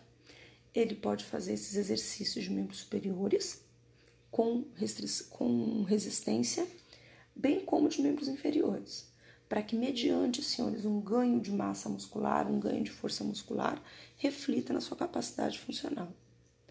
Diana, se ele estiver fazendo exercício, estiver fazendo o fortalecimento de membros superiores, certo? E apresentar dispneia, um desconforto, o que, que é feito? Nesse caso, pessoal, do paciente de Covid, essa coisa toda, a gente interrompe. Interrompe, espera ver se não é um quadro de ansiedade, espera ver se o paciente não está não está desconfortável naquele momento de atuação, certo? Naquele momento do, do exercício. E após isso, faz o quê? Retoma a atividade se ele tiver condições. Se não tiver condições, interrompe e retoma no outro dia. Certo? Meninos, é, Coisas importantes falando da doença renal em qualquer caso. Desses, do primeiro caso que eu citei para vocês. Meninos, em qualquer caso, a doença renal é preocupante pelas alterações metabólicas também que ela traz para gente. Uma outra coisa importante, o paciente tem uma fragilidade cutânea nesses casos, tá? Bem importante tomar cuidado com isso. O grau da insuficiência renal que ele saiu do paciente, ou, perdão, o grau da insuficiência renal que ele saiu do hospital. Então, são pequenos tópicos que a gente observa, porque a gente vai reabilitar o paciente, vai verificar nos exames dele em que pé está a gravidade daquela doença renal naquele momento. A gente pode olhar e saber que o paciente está com infecção, quadro infeccioso repentino ou mesmo, que é muito mais comum ocorrer, o que? Uma queda das, da, de proteína, certo? Ou alterações como uma hiponatremia, que todas elas combinam clinicamente com alteração renal de um paciente. Beleza? Meninos, se vocês forem atender um paciente de Covid em casa, durante a doença ativa, a gente tenta preservar a função, mas não gerar um gasto metabólico grande para esse doente. O uso da VNI é importante no paciente acamado em domicílio com Covid? Sim, desde que tenha uma forma de proteger a família, tá? De forma adequada daquele, da propagação daquele vírus, se ocorrer, tá, pessoal? Então, eu acho que é muito importante lembrarem disso. Um, um aspecto importante de informações sobre essa questão é: o paciente pode ficar em casa nem ser internado e conseguir se recuperar é, do Covid, professora, nesses casos que a senhora está falando? Sim, eu vi muito de home care acontecer isso. Tá? Bem como eu vi também paciente para o hospital e não voltar, e paciente ir para o hospital e voltar funcionalmente muito ruim, certo? Diana, sobre as complicações que você falou, nervosas periféricas, que o paciente pode ser até com Guillain-Barré. O que, que pode ser feito? Fortalecimento muscular esperar o tempo da lesão terminar, pessoal. Tá? E treino de função. Não tem mais nada? Não. Tem que esperar ele fazendo tratamento medicamentoso e conseguir ter essa resposta, né?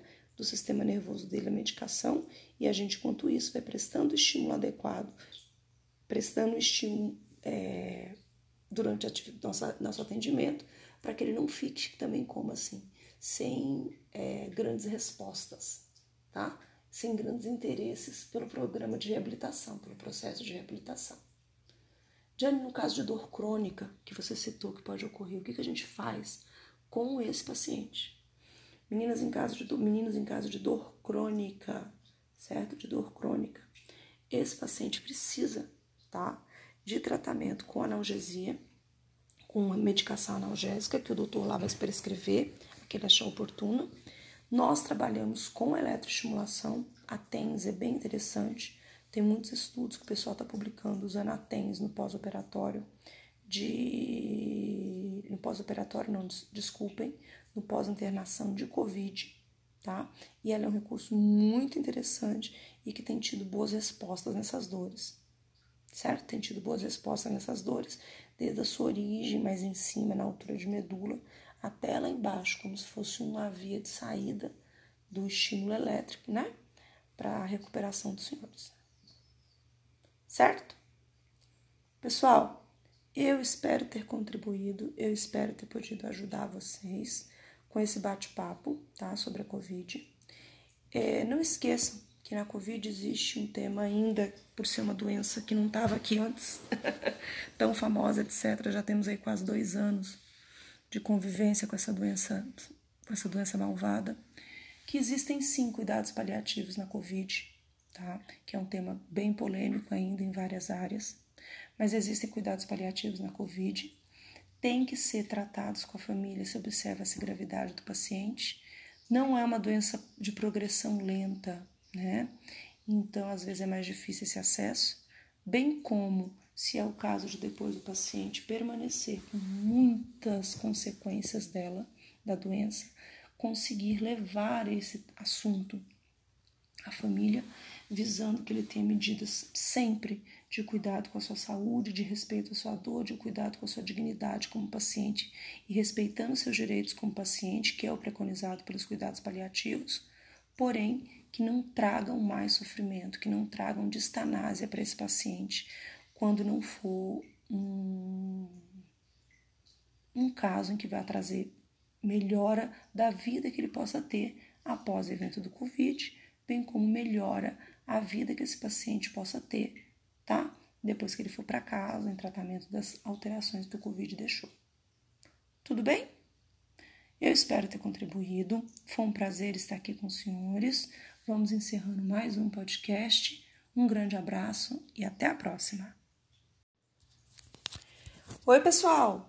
Estamos chegando a mais um episódio dos nossos podcasts falando sobre a profissão, falando em geral integração explicando como é importante a gente ter uma especialização, importante como é bom a gente seguir com cursos, fazer prova de título, estudar, manter-nos atualizados e etc. Né?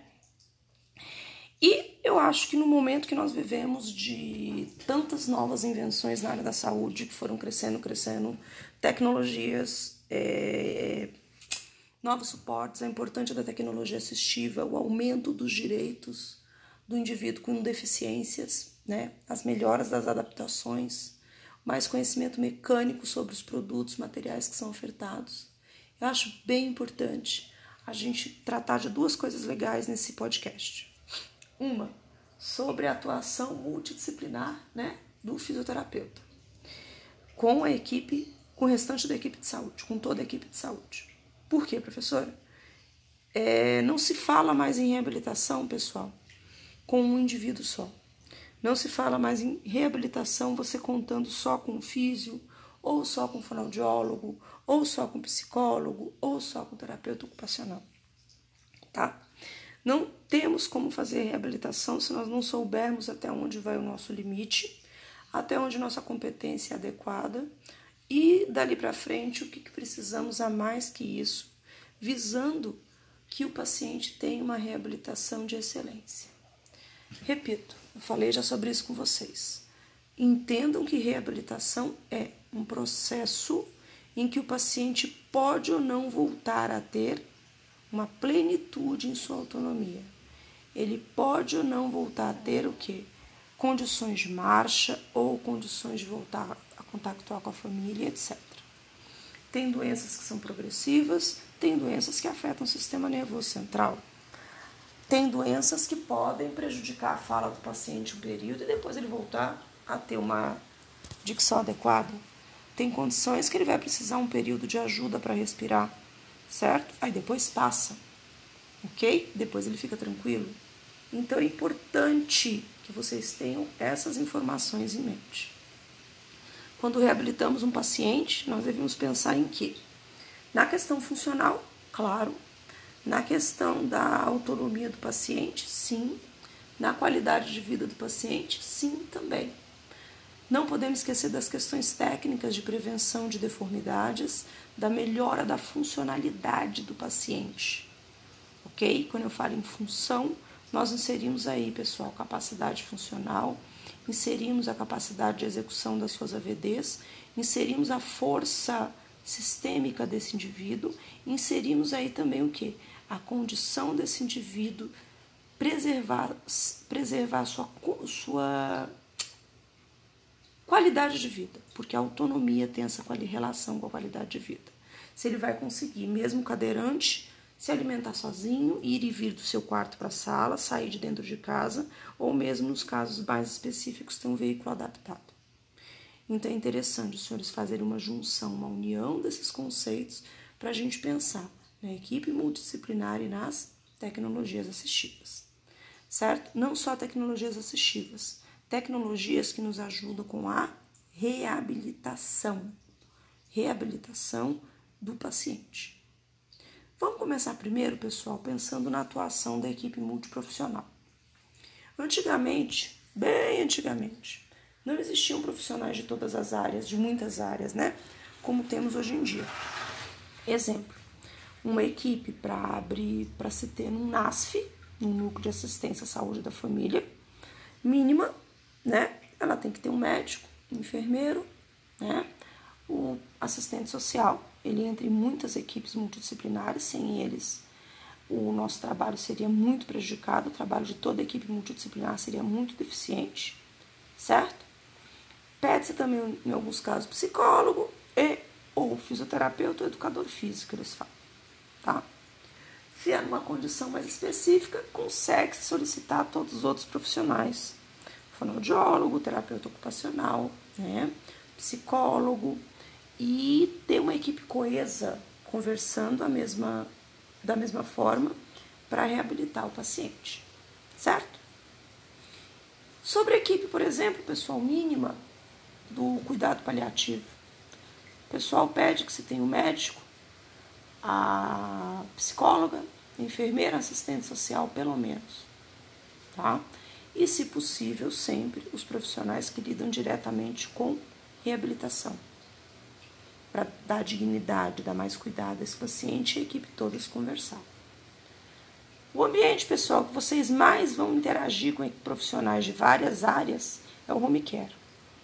Home care, o hospital, um pouco menos, mas o home care, se todos focassem em vamos ajudar e botar esse paciente em pé logo e resolver logo a questão dele, vamos embora, certo? Seria uma outra, um outro, uma outra forma, um novo contexto de você logo dar o quê?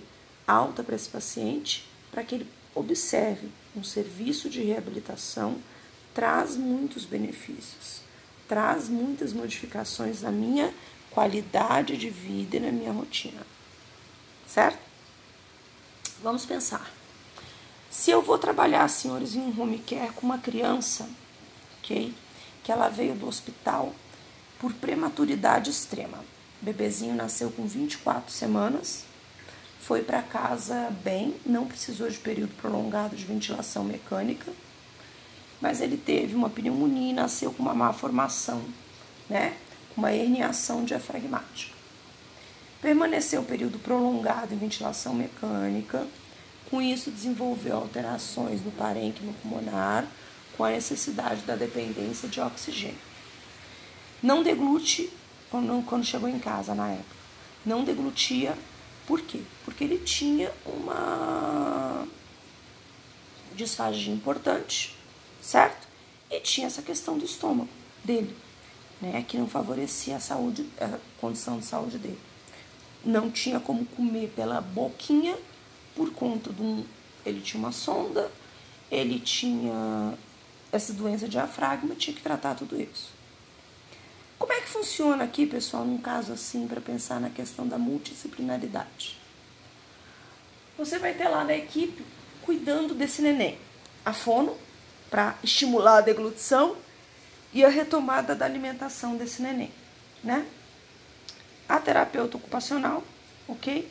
Porque ela vai ajudar na questão da perda do desenvolvimento neuropsicomotor com o neném, porque ele permaneceu muito tempo em UTI e esse período de internação, certo? Ele costuma trazer traumas para a criança. Costumam trazer traumas que se refletem aonde? No choro, né, tadinhos? Que eles ficam mais chorosos, mais irritados, tudo. E também no que? Na no atraso do desenvolvimento neuropsicomotor dele. Certo? Então, pessoal, observe, nós tivemos que ter aí a junção de vários especialistas para a gente começar no atendimento, certo? E no desmame do oxigênio desse bebê, para ele voltar a ter gradativamente a vidinha dele normal, certo? É, a integração, senhores, da equipe multidisciplinar vai ajudar o profissional da saúde a entender, certo? Qual o seu papel?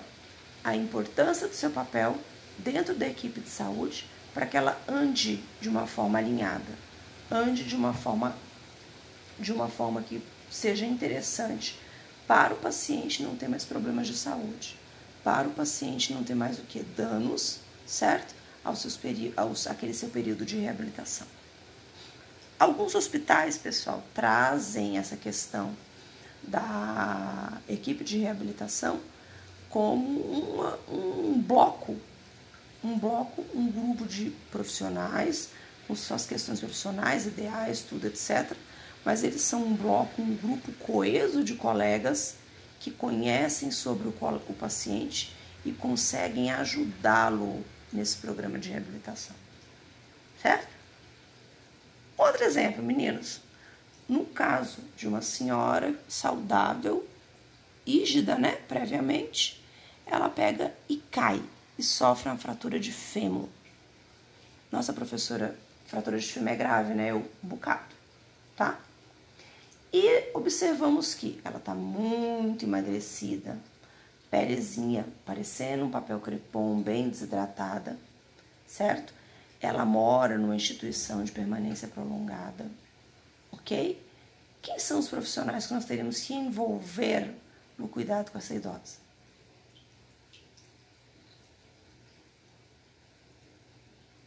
a gente, isso, isso mesmo vocês pensaram, a gente, né?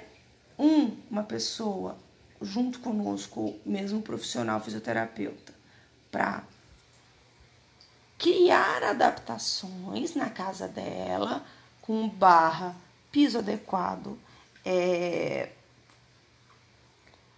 lixas no banheiro, retirada de box, do box de vidro, certo? prescrição depois da gente do exercício do recurso auxiliar de marcha, essa prescrição, pronto, vamos tratar a paciente. A gente trata, deixa ela bem, é um paciente que não vai ficar para sempre com a gente. Certo? Isso é bom? Muito bom ela não ficar para sempre com a gente. O ruim desse contexto todo é que se a gente não consegue orientar essa paciente de forma adequada, não consegue que ela siga a orientação das pessoas que eu citei o físio e ter como adaptar a casa dela, né? poderia ser uma adaptação feita principalmente pelo terapeuta ocupacional, essa organização para a família. Visando o que, pessoal? Essa, essa, visando o que? Que essa senhora fique plenamente reabilitada e não precise mais da gente, certo? Esse é o nosso objetivo, tá? Melhora de qualidade de vida e que ela não precise mais do que? Não precise mais de um andador, não precise mais da família ali cuidando todo o tempo, possa retomar suas AVDs e preservar sua qualidade de vida. Ok? Pessoal, vamos lá. Um indivíduo deprimido, com depressão. Vocês acham que ele vai ter uma boa, uma, uma aceitação razoável do nossa intervenção, do nosso tratamento? Exemplo, se ele tem uma espondilite anquilosante, e está com um quadro de dor muito importante e ele já faz tratamento dessa, dessa epicondilite, certo? Não é nada anquilosante, gente, falei que é uma palavra errada. Epicondilite, é... espondilite anquilosante. Pronto, coluna em bambu. É essa doença que eu quero falar. Ele tem um quadro de dor importante, ele tem depressão, com isso ele teve que parar de socializar, porque ele não consegue caminhar às vezes, porque ele tem dificuldade de andar e tudo, certo? O que, que vocês acham, pessoal? Só a gente dá conta de resolver essa questão dele não querer se cuidar, não querer se tratar, tá triste com tanta dor, essas coisas? Eu acho que não. Eu acho que nós precisamos da intervenção do reumatologista dele, da psicóloga e a nossa, para a gente conseguir que esse paciente tenha uma boa aderência ao tratamento e conversar com quem mais vê o paciente, fica mais tempo com ele, somos nós. Explicar: olha, ele falta muito, não sente-se bem, já chegou na sessão passando mal várias vezes com crise de ansiedade, ou já chegou na sessão várias vezes passando mal por dor. Então, acho que é importante outros profissionais preparados aí da equipe terem essa conexão com esse paciente. Beleza? Pessoal, nós podemos tratar aqui também, que é uma coisa que cabe muito bem essa multidisciplinaridade, essa interdisciplinaridade. Por exemplo, que eu já citei em um outro vídeo para vocês. A criação, vídeo não, perdão, que eu já citei para vocês em um outro podcast. A criação de equipamentos, de tecnologias assistivas, de equipamentos de moldagem cara para fazer, e quem está envolvido ali é o pessoal da engenharia mecatrônica. A gente conversa, explica o que quer, eles desenvolvem. Ou ainda, você quer desenvolver um aplicativo, certo? Para os pacientes que você atende da geriatria, com uma lista de orientações, pequenos exercícios que eles podem fazer em casa, associados a essa associação, como uma orientação para promoção em saúde, né? Que o nosso conselho e o SUS preconizam. O que, que você precisa? O pessoal da TI para te ajudar tá? Do pessoal da TI. Adianta você querer dar uma orientação sobre uma adaptação na casa de um paciente, se você não tiver certeza que aquilo pode ser feito mediante orientação de um pedreiro, do mestre de obras, não tem como, tá? Entendam, a gente fala muito em interdisciplinaridade e multidisciplinaridade é, nos hospitais, nos meios da saúde, coisa assim. Mas, por exemplo, aqui eu estou dando outros exemplos bem simples para vocês, demonstrando o quê? eles não interferem, essas pessoas, na sua conduta, mas são, com, mas são situações em que você precisa de profissionais com outras expertises para te ajudar, tá? Essas expertises, meninos, não precisa necessariamente ser um outro fisioterapeuta, tá? Pode ser também, no caso, um. Não precisa ser um outro fisioterapeuta, pode ser, no caso, profissionais da saúde ou profissionais de outras áreas. Eu vou dar uma informação bem franca. Nós estávamos tendo um problema muito sério uma época com um, um grupo de uma na casa de uma paciente, onde a família estava se recusando a dar na época a medicação da paciente de forma adequada, não deixava o técnico de enfermagem administrar a medicação e dizia que a medicação era só para matar a mãe dela. Era uma família num contexto social complicado, a questão comportamental deles. Eles eram uma família muito abastada, mas com essa questão comportamental muito difícil. Quem interviu para a gente, para a gente conseguir que a paciente ficasse bem? Por quê? Como eles não deixavam dar a medicação, a paciente estava ficando secretiva, com uma secreção extremamente espessa, com risco de fazer insuficiência respiratória. tá? A nossa falta de informação, nossa falta de conhecimento, se não observar isso, pode levar a paciente a ser internada, viu, pessoal? Voltando, não deixava a gente utilizar o recurso. Quem, os recu ou o enfermeiro, desculpem, o técnico de enfermagem administrar a medicação, quem conseguiu intervir para assistentes, para o pessoal parar com isso, dar ouvidos, entenderem a questão técnica, foi a assistente social. Ela que foi na casa, ela que orientou, ela que conversou sobre as melhorias, certo? As melhorias que aquele medicamento, que aquela situação daria para o paciente, mas com uma explicação contextualizada. Contextualizada, certo? Acerca do quadro do paciente não de, e não reduzindo e não é, colocando a família como uma família culpada, etc. por aqui, tá? Tendo um poder de argumento e um poder de explicação muito importante para ajudar nesse tratamento. Pessoal, vamos às tecnologias. O que, que nós temos em fisioterapia hoje em dia para tecnologia? A eletrotermofototerapia, ela tem uma gama de equipamentos enorme que você usa desde a fisioterapia dermatofuncional, usa dentro da UTI, usa no, no home care, usa no pós-operatório de cirurgia plástica, utiliza para estimulação do paciente com fraqueza muscular global, até que ele tenha condições de fazer a contração ativa. Utilizamos lesões por pressão né, em úlceras no paciente. Utilizamos para ajudar no tratamento de erisipela, lesões venosas em membros inferiores e utilizamos também, pessoal, não esqueçam disso, pode ser utilizado em regiões específicas e tudo muito bem organizado do paciente oncológico. O laser e o TENS, meninos, são duas realidades desse grupo de paciente e trazem um benefício enorme para esse paciente. Trazem a possibilidade desse paciente sentir-se novamente sem dor, dá a possibilidade de você dar conforto no caso de um paciente que já está em processo de fim de vida, certo? O paciente em processo de fim de vida, senhores, em qualquer caso que ele tenha dor, pode-se usar o TENS, sim, em regiões em volta ao que causa a dor dele, visando o quê? Minimizar o sofrimento que não deve existir para nenhum paciente, certo? Mais tecnologia, pessoal. As próteses biônicas são o que há de tecnologia. Como assim, professora? Por que elas são o que há? Elas conseguem substituir membro superior de uma forma esplêndida. Conseguem substituir membro superior e conseguem substituir aquela função, né, no caso do amputado, e conseguem manter, meninos, esse paciente com mais interesse na sua reabilitação, com mais interesse em voltar a caminhar, voltar a movimentar membro superior, com mais é, com ajuda, certo? A ajuda do recurso ou mesmo substituição de um membro. Diferenciando.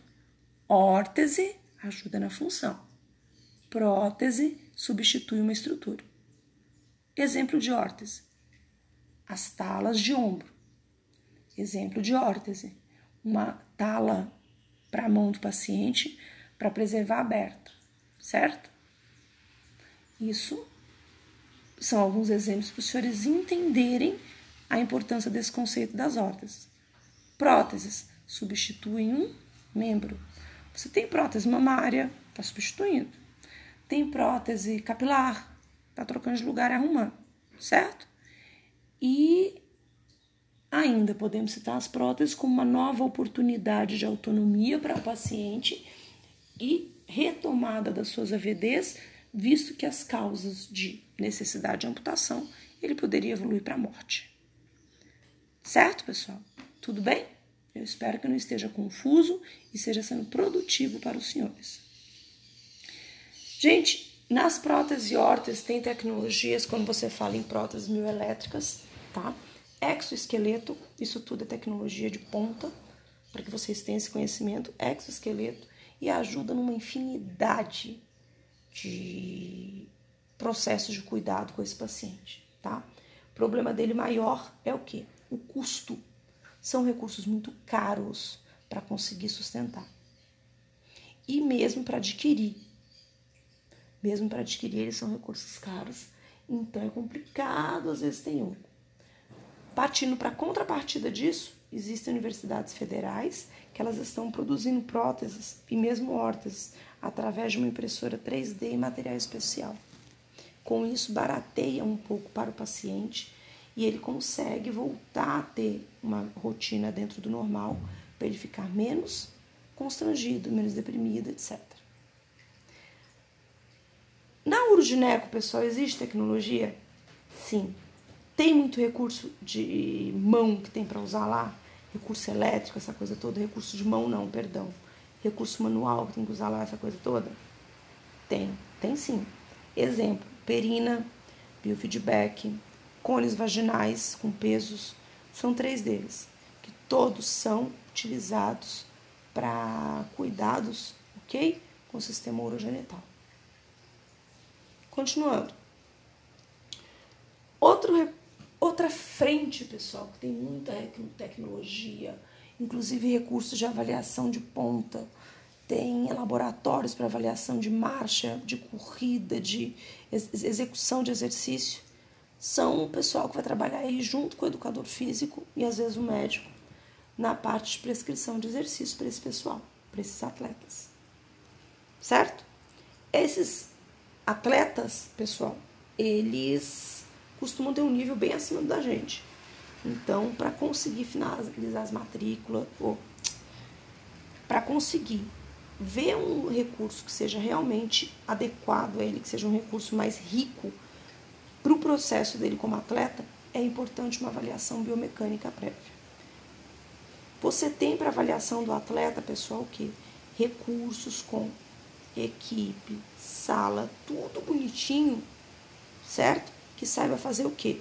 Utilizar os recursos lá, utilizar as ferramentas você recebe ali na, no, recebe naquele ambiente para esse para como tecnologia.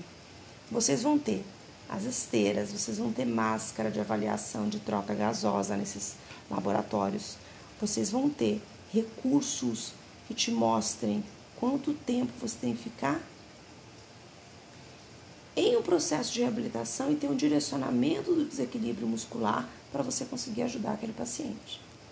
Certo? Isso eu estou falando, meninos, dando um exemplo, por exemplo. Ou dando um exemplo, por exemplo, ficou engraçado, né?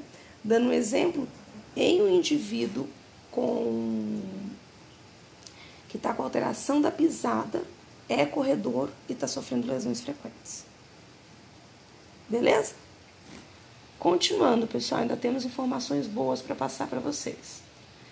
O caso de um sujeito que ele vai ao seu consultório, à clínica onde você trabalha, e não consegue, certo? E não consegue é, entender, agregar isso a seu tratamento, ele fica um profissional ultrapassado, tá? Ele fica um profissional ultrapassado que não vai conseguir, certo? Dar crescimento à sua profissão. Um exemplo na cara de pulmonar ambulatorial ou UTI ou enfermaria bem legal é a válvula de VUP. Ela entra lá como recurso da, das áreas de hospital, de é, enfermaria e em casa. Para quê? Com o uso da máscara, da bolsa né, ventilatória manual, que é a BVM, você consegue promover isso através de via aérea do paciente. Beleza? Gente, outro recurso da fisioterapia respiratória eu já citei para vocês: o Power Brief, o manovacuômetro. E existe também um equipamento que vocês vão ver chamado threshold para atrapalhar de força dessa musculatura. Qual que é o problema do threshold ainda para mim? Pode ser o problema que o threshold trouxe. As pessoas usaram muito tempo ele, depois o Power Brief entrou no mercado é que parece que ele estava com alguns problemas para entrar no Brasil como recurso de tecnologia, né, em fisioterapia respiratória. Senhores, a tecnologia também pode ser usada os recursos na neuroadulto e na neuroped, com recursos auxiliares de marcha, que são as muletas, bengalas, andadores, certo? Os diferentes tipos de recurso Diferente tipo de bengala, diferente tipo de andador, viu? Todos têm diferença. E também, e também o uso nesses casos para pensando nessas, nessa reabilitação, nessa recuperação de equipamentos que realmente são pregados ao teto, órteses modernas que o paciente consegue ficar em pé, pra, como parapente para ele conseguir dar um posicionamento melhor em membros inferiores, tá? Que são tecnologias que são utilizadas. No adulto, o uso de eletroestimulação, certo? Para tentar minimizar a perda que esse indivíduo teve por uma lesão ou pelo AVE. Ok? E na neuroadulto e neuroped são parecidos esses conceitos. Há tecnologias, as tecnologias assistivas são que? Tecnologias que prestam assistência à realização de uma VD. Certo? Presta essa informação uh, direcionando, utiliza-se nessa informação direcionando-se para a retomada de uma VD. Beleza, pessoal? Eu espero que esteja correndo bem a gente falando aqui. As pequenas pausas que eu fiz em alguns momentos era para que vocês pudessem fazer o quê? Poxa, deixa eu ver aqui, refletir um pouquinho no que, que a Diana está falando sobre esse assunto. Certo? Tecnologia assistiva, pessoal, é um recurso que o profissional de reabilitação pode utilizar. É evidente que você não vai tentar fazer uma adaptação que seja tudo de membro superior em determinado local, porque não quer convidar o colega fono para te ajudar. Não é assim que funciona, certo? Tem que fazer uma organização, uma gestão disso, para que funcione da melhor forma possível para os benefícios para o paciente serem maximizados, certo? Mas tecnologia, pessoal, tem muita coisa boa, tem muita coisa legal. Uh, a eletroneuromiografia também é uma tecnologia legal que a gente tem, nós físicos fazemos ela de outra forma, não é igual ao médico, claro, porque nós fazemos ela de forma não invasiva. Quem estuda muito isso sabe da existência desse equipamento e gosta muito dele, certo? É, os jogos, pessoal, têm sido utilizados na geriatria, na neuroped, ok? Em alguns casos também no caso de traumatismo craniano no adulto pessoal tem usado bastante, ou o AVE, na tentativa do quê? De melhorar essa mobilidade dele global. Então, o notebook tá ali para notebook não jogos, aqueles que a gente faz em pé, né, que pula, que dança, tal, estão aí para isso, na tentativa de melhorar essa funcionalidade do paciente. As teleconferências, pessoal, agora em tempos de pandemia, fomos autorizados a utilizar a técnica de conferências. É o uso da tecnologia em nosso favor? Sim, com certeza. E na grande maioria das, das áreas a gente pode utilizar para o atendimento do paciente, lembrando que está autorizado esse formato de atendimento apenas temporário, até acabar a pandemia. Acabou a pandemia, tem que rever o que os conselhos das áreas de saúde vão deixar. Certo? Pessoal, eu trago algumas perguntas, reflexões para vocês. Vocês acham que o uso das tecnologias pode atrapalhar a empregabilidade dos profissionais fisioterapeutas? Ou ainda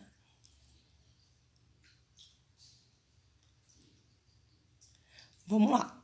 Não pode atrapalhar nossa atuação. Por quê? Quem conhece de forma adequada as funções, certo, de tecido, a capacidade elástica de um tecido, sabe avaliar uma ferida de forma adequada, é o fisioterapeuta. Avaliar a ferida ainda tem o fonoaudiólogo. Perdão, avaliar a ferida ainda tem o enfermeiro. Mas o básico, a parte maior, somos nós, fisioterapeutas, que, que verificamos a questão dessa preservação, a questão desse tratamento que a gente pode ajudar nessa ferida. Como é que nós podemos ajudar, pessoal? uma tecnologia legal com o uso de TENS, certo? De TENS e de radiação do, das lâmpadas de LED utilizadas numa dosagem adequada, utilizada de uma forma correta para o paciente. Podendo utilizar também o laser, certo? Nessas úlceras, como eu expliquei, de forma adequada, de forma correta, com a dosagem adequada. A doutora Juliana Lenzi e a professora Laura Rezende, uma é de Campinas, a outra é de Poços de Caldas, Minas Gerais. Elas trazem muita pesquisa, muito material bem feito e confiável falando sobre o laser e o paciente oncológico. Ela traz muita informação, elas trazem livros inteiros escritos sobre isso e explicando, tá? Explicando para o profissional da saúde como o laser pode ser usado, como ele deve ser usado no tratamento oncológico, bem como no tratamento de úlceras que possam ocorrer no úlceras não, melhor, radiodermites que possam ocorrer no corpo do paciente por conta de um tratamento com radioterapia, por conta de um tratamento que seja mais agressivo, certo? Com o corpo daquele paciente traga alterações cutâneas. Mais uma tecnologia, né, meninos? Tudo de cinesioterapia, de exercício, movimento, etc. É tecnologia para atendimento, professora? Ele entra na mecanoterapia. São uso de, de recursos físicos para você atender o paciente. Ele teve que ser desenvolvido, mas não tem a complexidade tão alta. Então, eu acho que entra. Eu acho que é mais importante que ele entre do que se fique fazendo uma discussão, né? É, de, com preciosismo que não traz nenhum benefício para o paciente, né? Tem nenhum benefício para o paciente nesse caso. Pessoal, sobre tecnologia assistiva, ainda falando sobre isso, o que, que nós temos como tecnologia assistiva? Qualquer recurso, certo? Que possa ser oferecido ao paciente para ele é, conseguir desempenhar uma AVD. Exemplo de um recurso desse: aplicativos no celular que ajudem com a fala do paciente, é, softwares instalados na casa de pacientes com esclerose lateral amiotrófica para que eles consigam manter se comunicando com a família e com a equipe de saúde que o assiste. Certo? Outra tecnologia, coisa sobre tecnologia assistiva, meninos, elas estão ali para assistir uma função que já existe. Se elas estão ali para assistir uma função que já existe, certo? É importantíssimo, importantíssimo, certo? Que o indivíduo, que o indivíduo entenda que não é uma exclusividade de uma categoria de profissionais. Tem mais profissionais, segundo a legislação de criação né, dessa tecnologia, e a gente lê também outros locais, desde que todos é, se respeitem e atuem cada um na sua área, as tecnologias assistivas fazem parte das ferramentas das ferramentas para quê? Para o paciente continuar o seu processo de reabilitação e mesmo facilitar suas AVDs, certo? Queridos, um carro adaptado é uma tecnologia assistiva? É. Um ambiente adaptado para o sujeito fazer atividade física é uma tecnologia assistiva? É. Um local, uma academia onde o paciente possa fazer exercício junto com da população e tem adaptações é uma tecnologia assistiva? É. Ou seja, essas tecnologias elas querem dar qualidade de vida ao paciente, um bom viver a esse paciente e ela também quer o quê?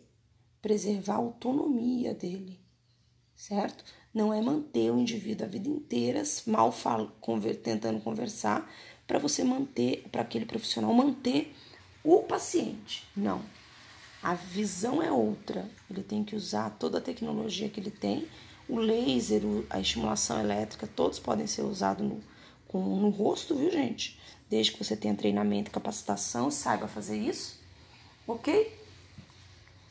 Para quê? Para minimizar a cialorreia, etc. Tudo bem? Quando você usa o laser na face e na reabilitação de paralisia facial, tá? Utilizando, pessoal, utilizar, pessoal, por exemplo, um recurso que consiga melhorar a voz. É uma tecnologia assistiva. Utilizar, por exemplo, um recurso que o paciente para o paciente caminhar melhor. As muletas ali, o apoio do profissional que vai ajudar naquela marcha. As muletas são, certo? De intolerância inicial, porque pesa, cansa, mas elas também vão ser ali uma tecnologia que vão estar ajudando na função desse paciente. Ok? Pessoal, eu espero ter colaborado com esses nossos três podcasts, com esse nosso bate-papo legal, ok? Desculpa se algumas horas tem um ou outro monossílabo repetido, mas é sem querer. Não quis de forma alguma prejudicar o andamento do nosso bate-papo. Eu convido os senhores para uma reflexão muito interessante para a gente encerrar esse podcast. Quando o sujeito, pessoal, é, tinha uma vida normal, ativa, rígida, aí ele sofre um acidente automobilístico, faz uma lesão medular, mas já está reabilitado. Ele já caminha sozinho com a cadeira de roda dele, etc. De rodas dele etc. É, ele teria direitos, pessoal, frente a e pensando nas tecnologias assistivas dentro do seu ambiente de trabalho? Teria, com a mais absoluta certeza teria, e com a necessidade da equipe de saúde estar ali dentro do trabalho dele, ok? Estar ali dentro do trabalho dele, de mostrar as adaptações que pode ser feita no ambiente laboral, que é um direito legal dele, ter direito ao trabalho, tá? Aonde? Na mesa de trabalho, nos banheiros, no acesso à copa, no acesso a um refeitório, certo? Então, isso são informações importantes porque vocês vão precisar disso quando tiver alguns entendimentos lá para frente, quando tiverem o quê? Trabalhando e observar que o paciente às vezes está limitado pela falta de quê? Pela falta de um recurso que dê suporte a ele para o desempenho daquela AVD. Certo? Então, Vamos pensar assim num encerramento agora definitivo, certo? O paciente, o indivíduo, tem e precisa de uma equipe multidisciplinar que se converse, que tudo fique bem no final das contas, certo? Esse é o primeiro tópico. A equipe multidisciplinar, ela não está ali para competir com você, nós estamos todos juntos ali para fazer uma troca, é diferente de competição, bem diferente de competição, ok? Não é o TO tá certo, o fono tá certo, o físico tá certo, o psicólogo tá certo, o nutricionista tá certo, não. Nós temos que pensar no bem comum ali da equipe, na harmonia do seu trabalho, bem como do fisioterapeuta, do paciente, do fisioterapeuta não, do paciente na sua recuperação. E outra coisa importante, pessoal, saber o que existe de tecnologia é importante. Ver aquelas que cabem na sua rotina clínica, na sua rotina de trabalho e aquelas que não cabem porque são muito grandes, muito caras, etc. É importante reconhecer e ter o aprendizado mínimo, certo? De vários recursos antes de pensar que antes de acrescentar mais aquilo. Se você está comprando recurso na sua clínica, ela está toda estruturada, tudo organizado, vocês às vezes não precisam sucatear rapidamente um recurso. Financeiramente isso não é legal, tá? E vai te deixar doido tentando resolver tudo isso todo o tempo. Ok? Fecho minha fala, pessoal, agradecendo a presença de todos vocês. Esse é nosso terceiro podcast. De coração, espero ter contribuído e convido vocês delicadamente a capacitem-se, façam especialização, façam pós-graduação, estudem, leiam, tá? Para vocês serem sempre um destaque, um diferencial no mercado. Venho estudar aqui com a escola, porque tem um bom trabalho, tem uma equipe legal de professores, tem um, trabalho, um material bem desenvolvido, para que com isso vocês consigam, né, dar mais um passo na sua carreira como fisioterapeuta. O caminho não é fácil, o caminho é pesado, mas eu tenho certeza que todos nós vamos chegar lá no nosso objetivo de objetivo profissional. Um bom dia, muito obrigada a todos. Até a próxima.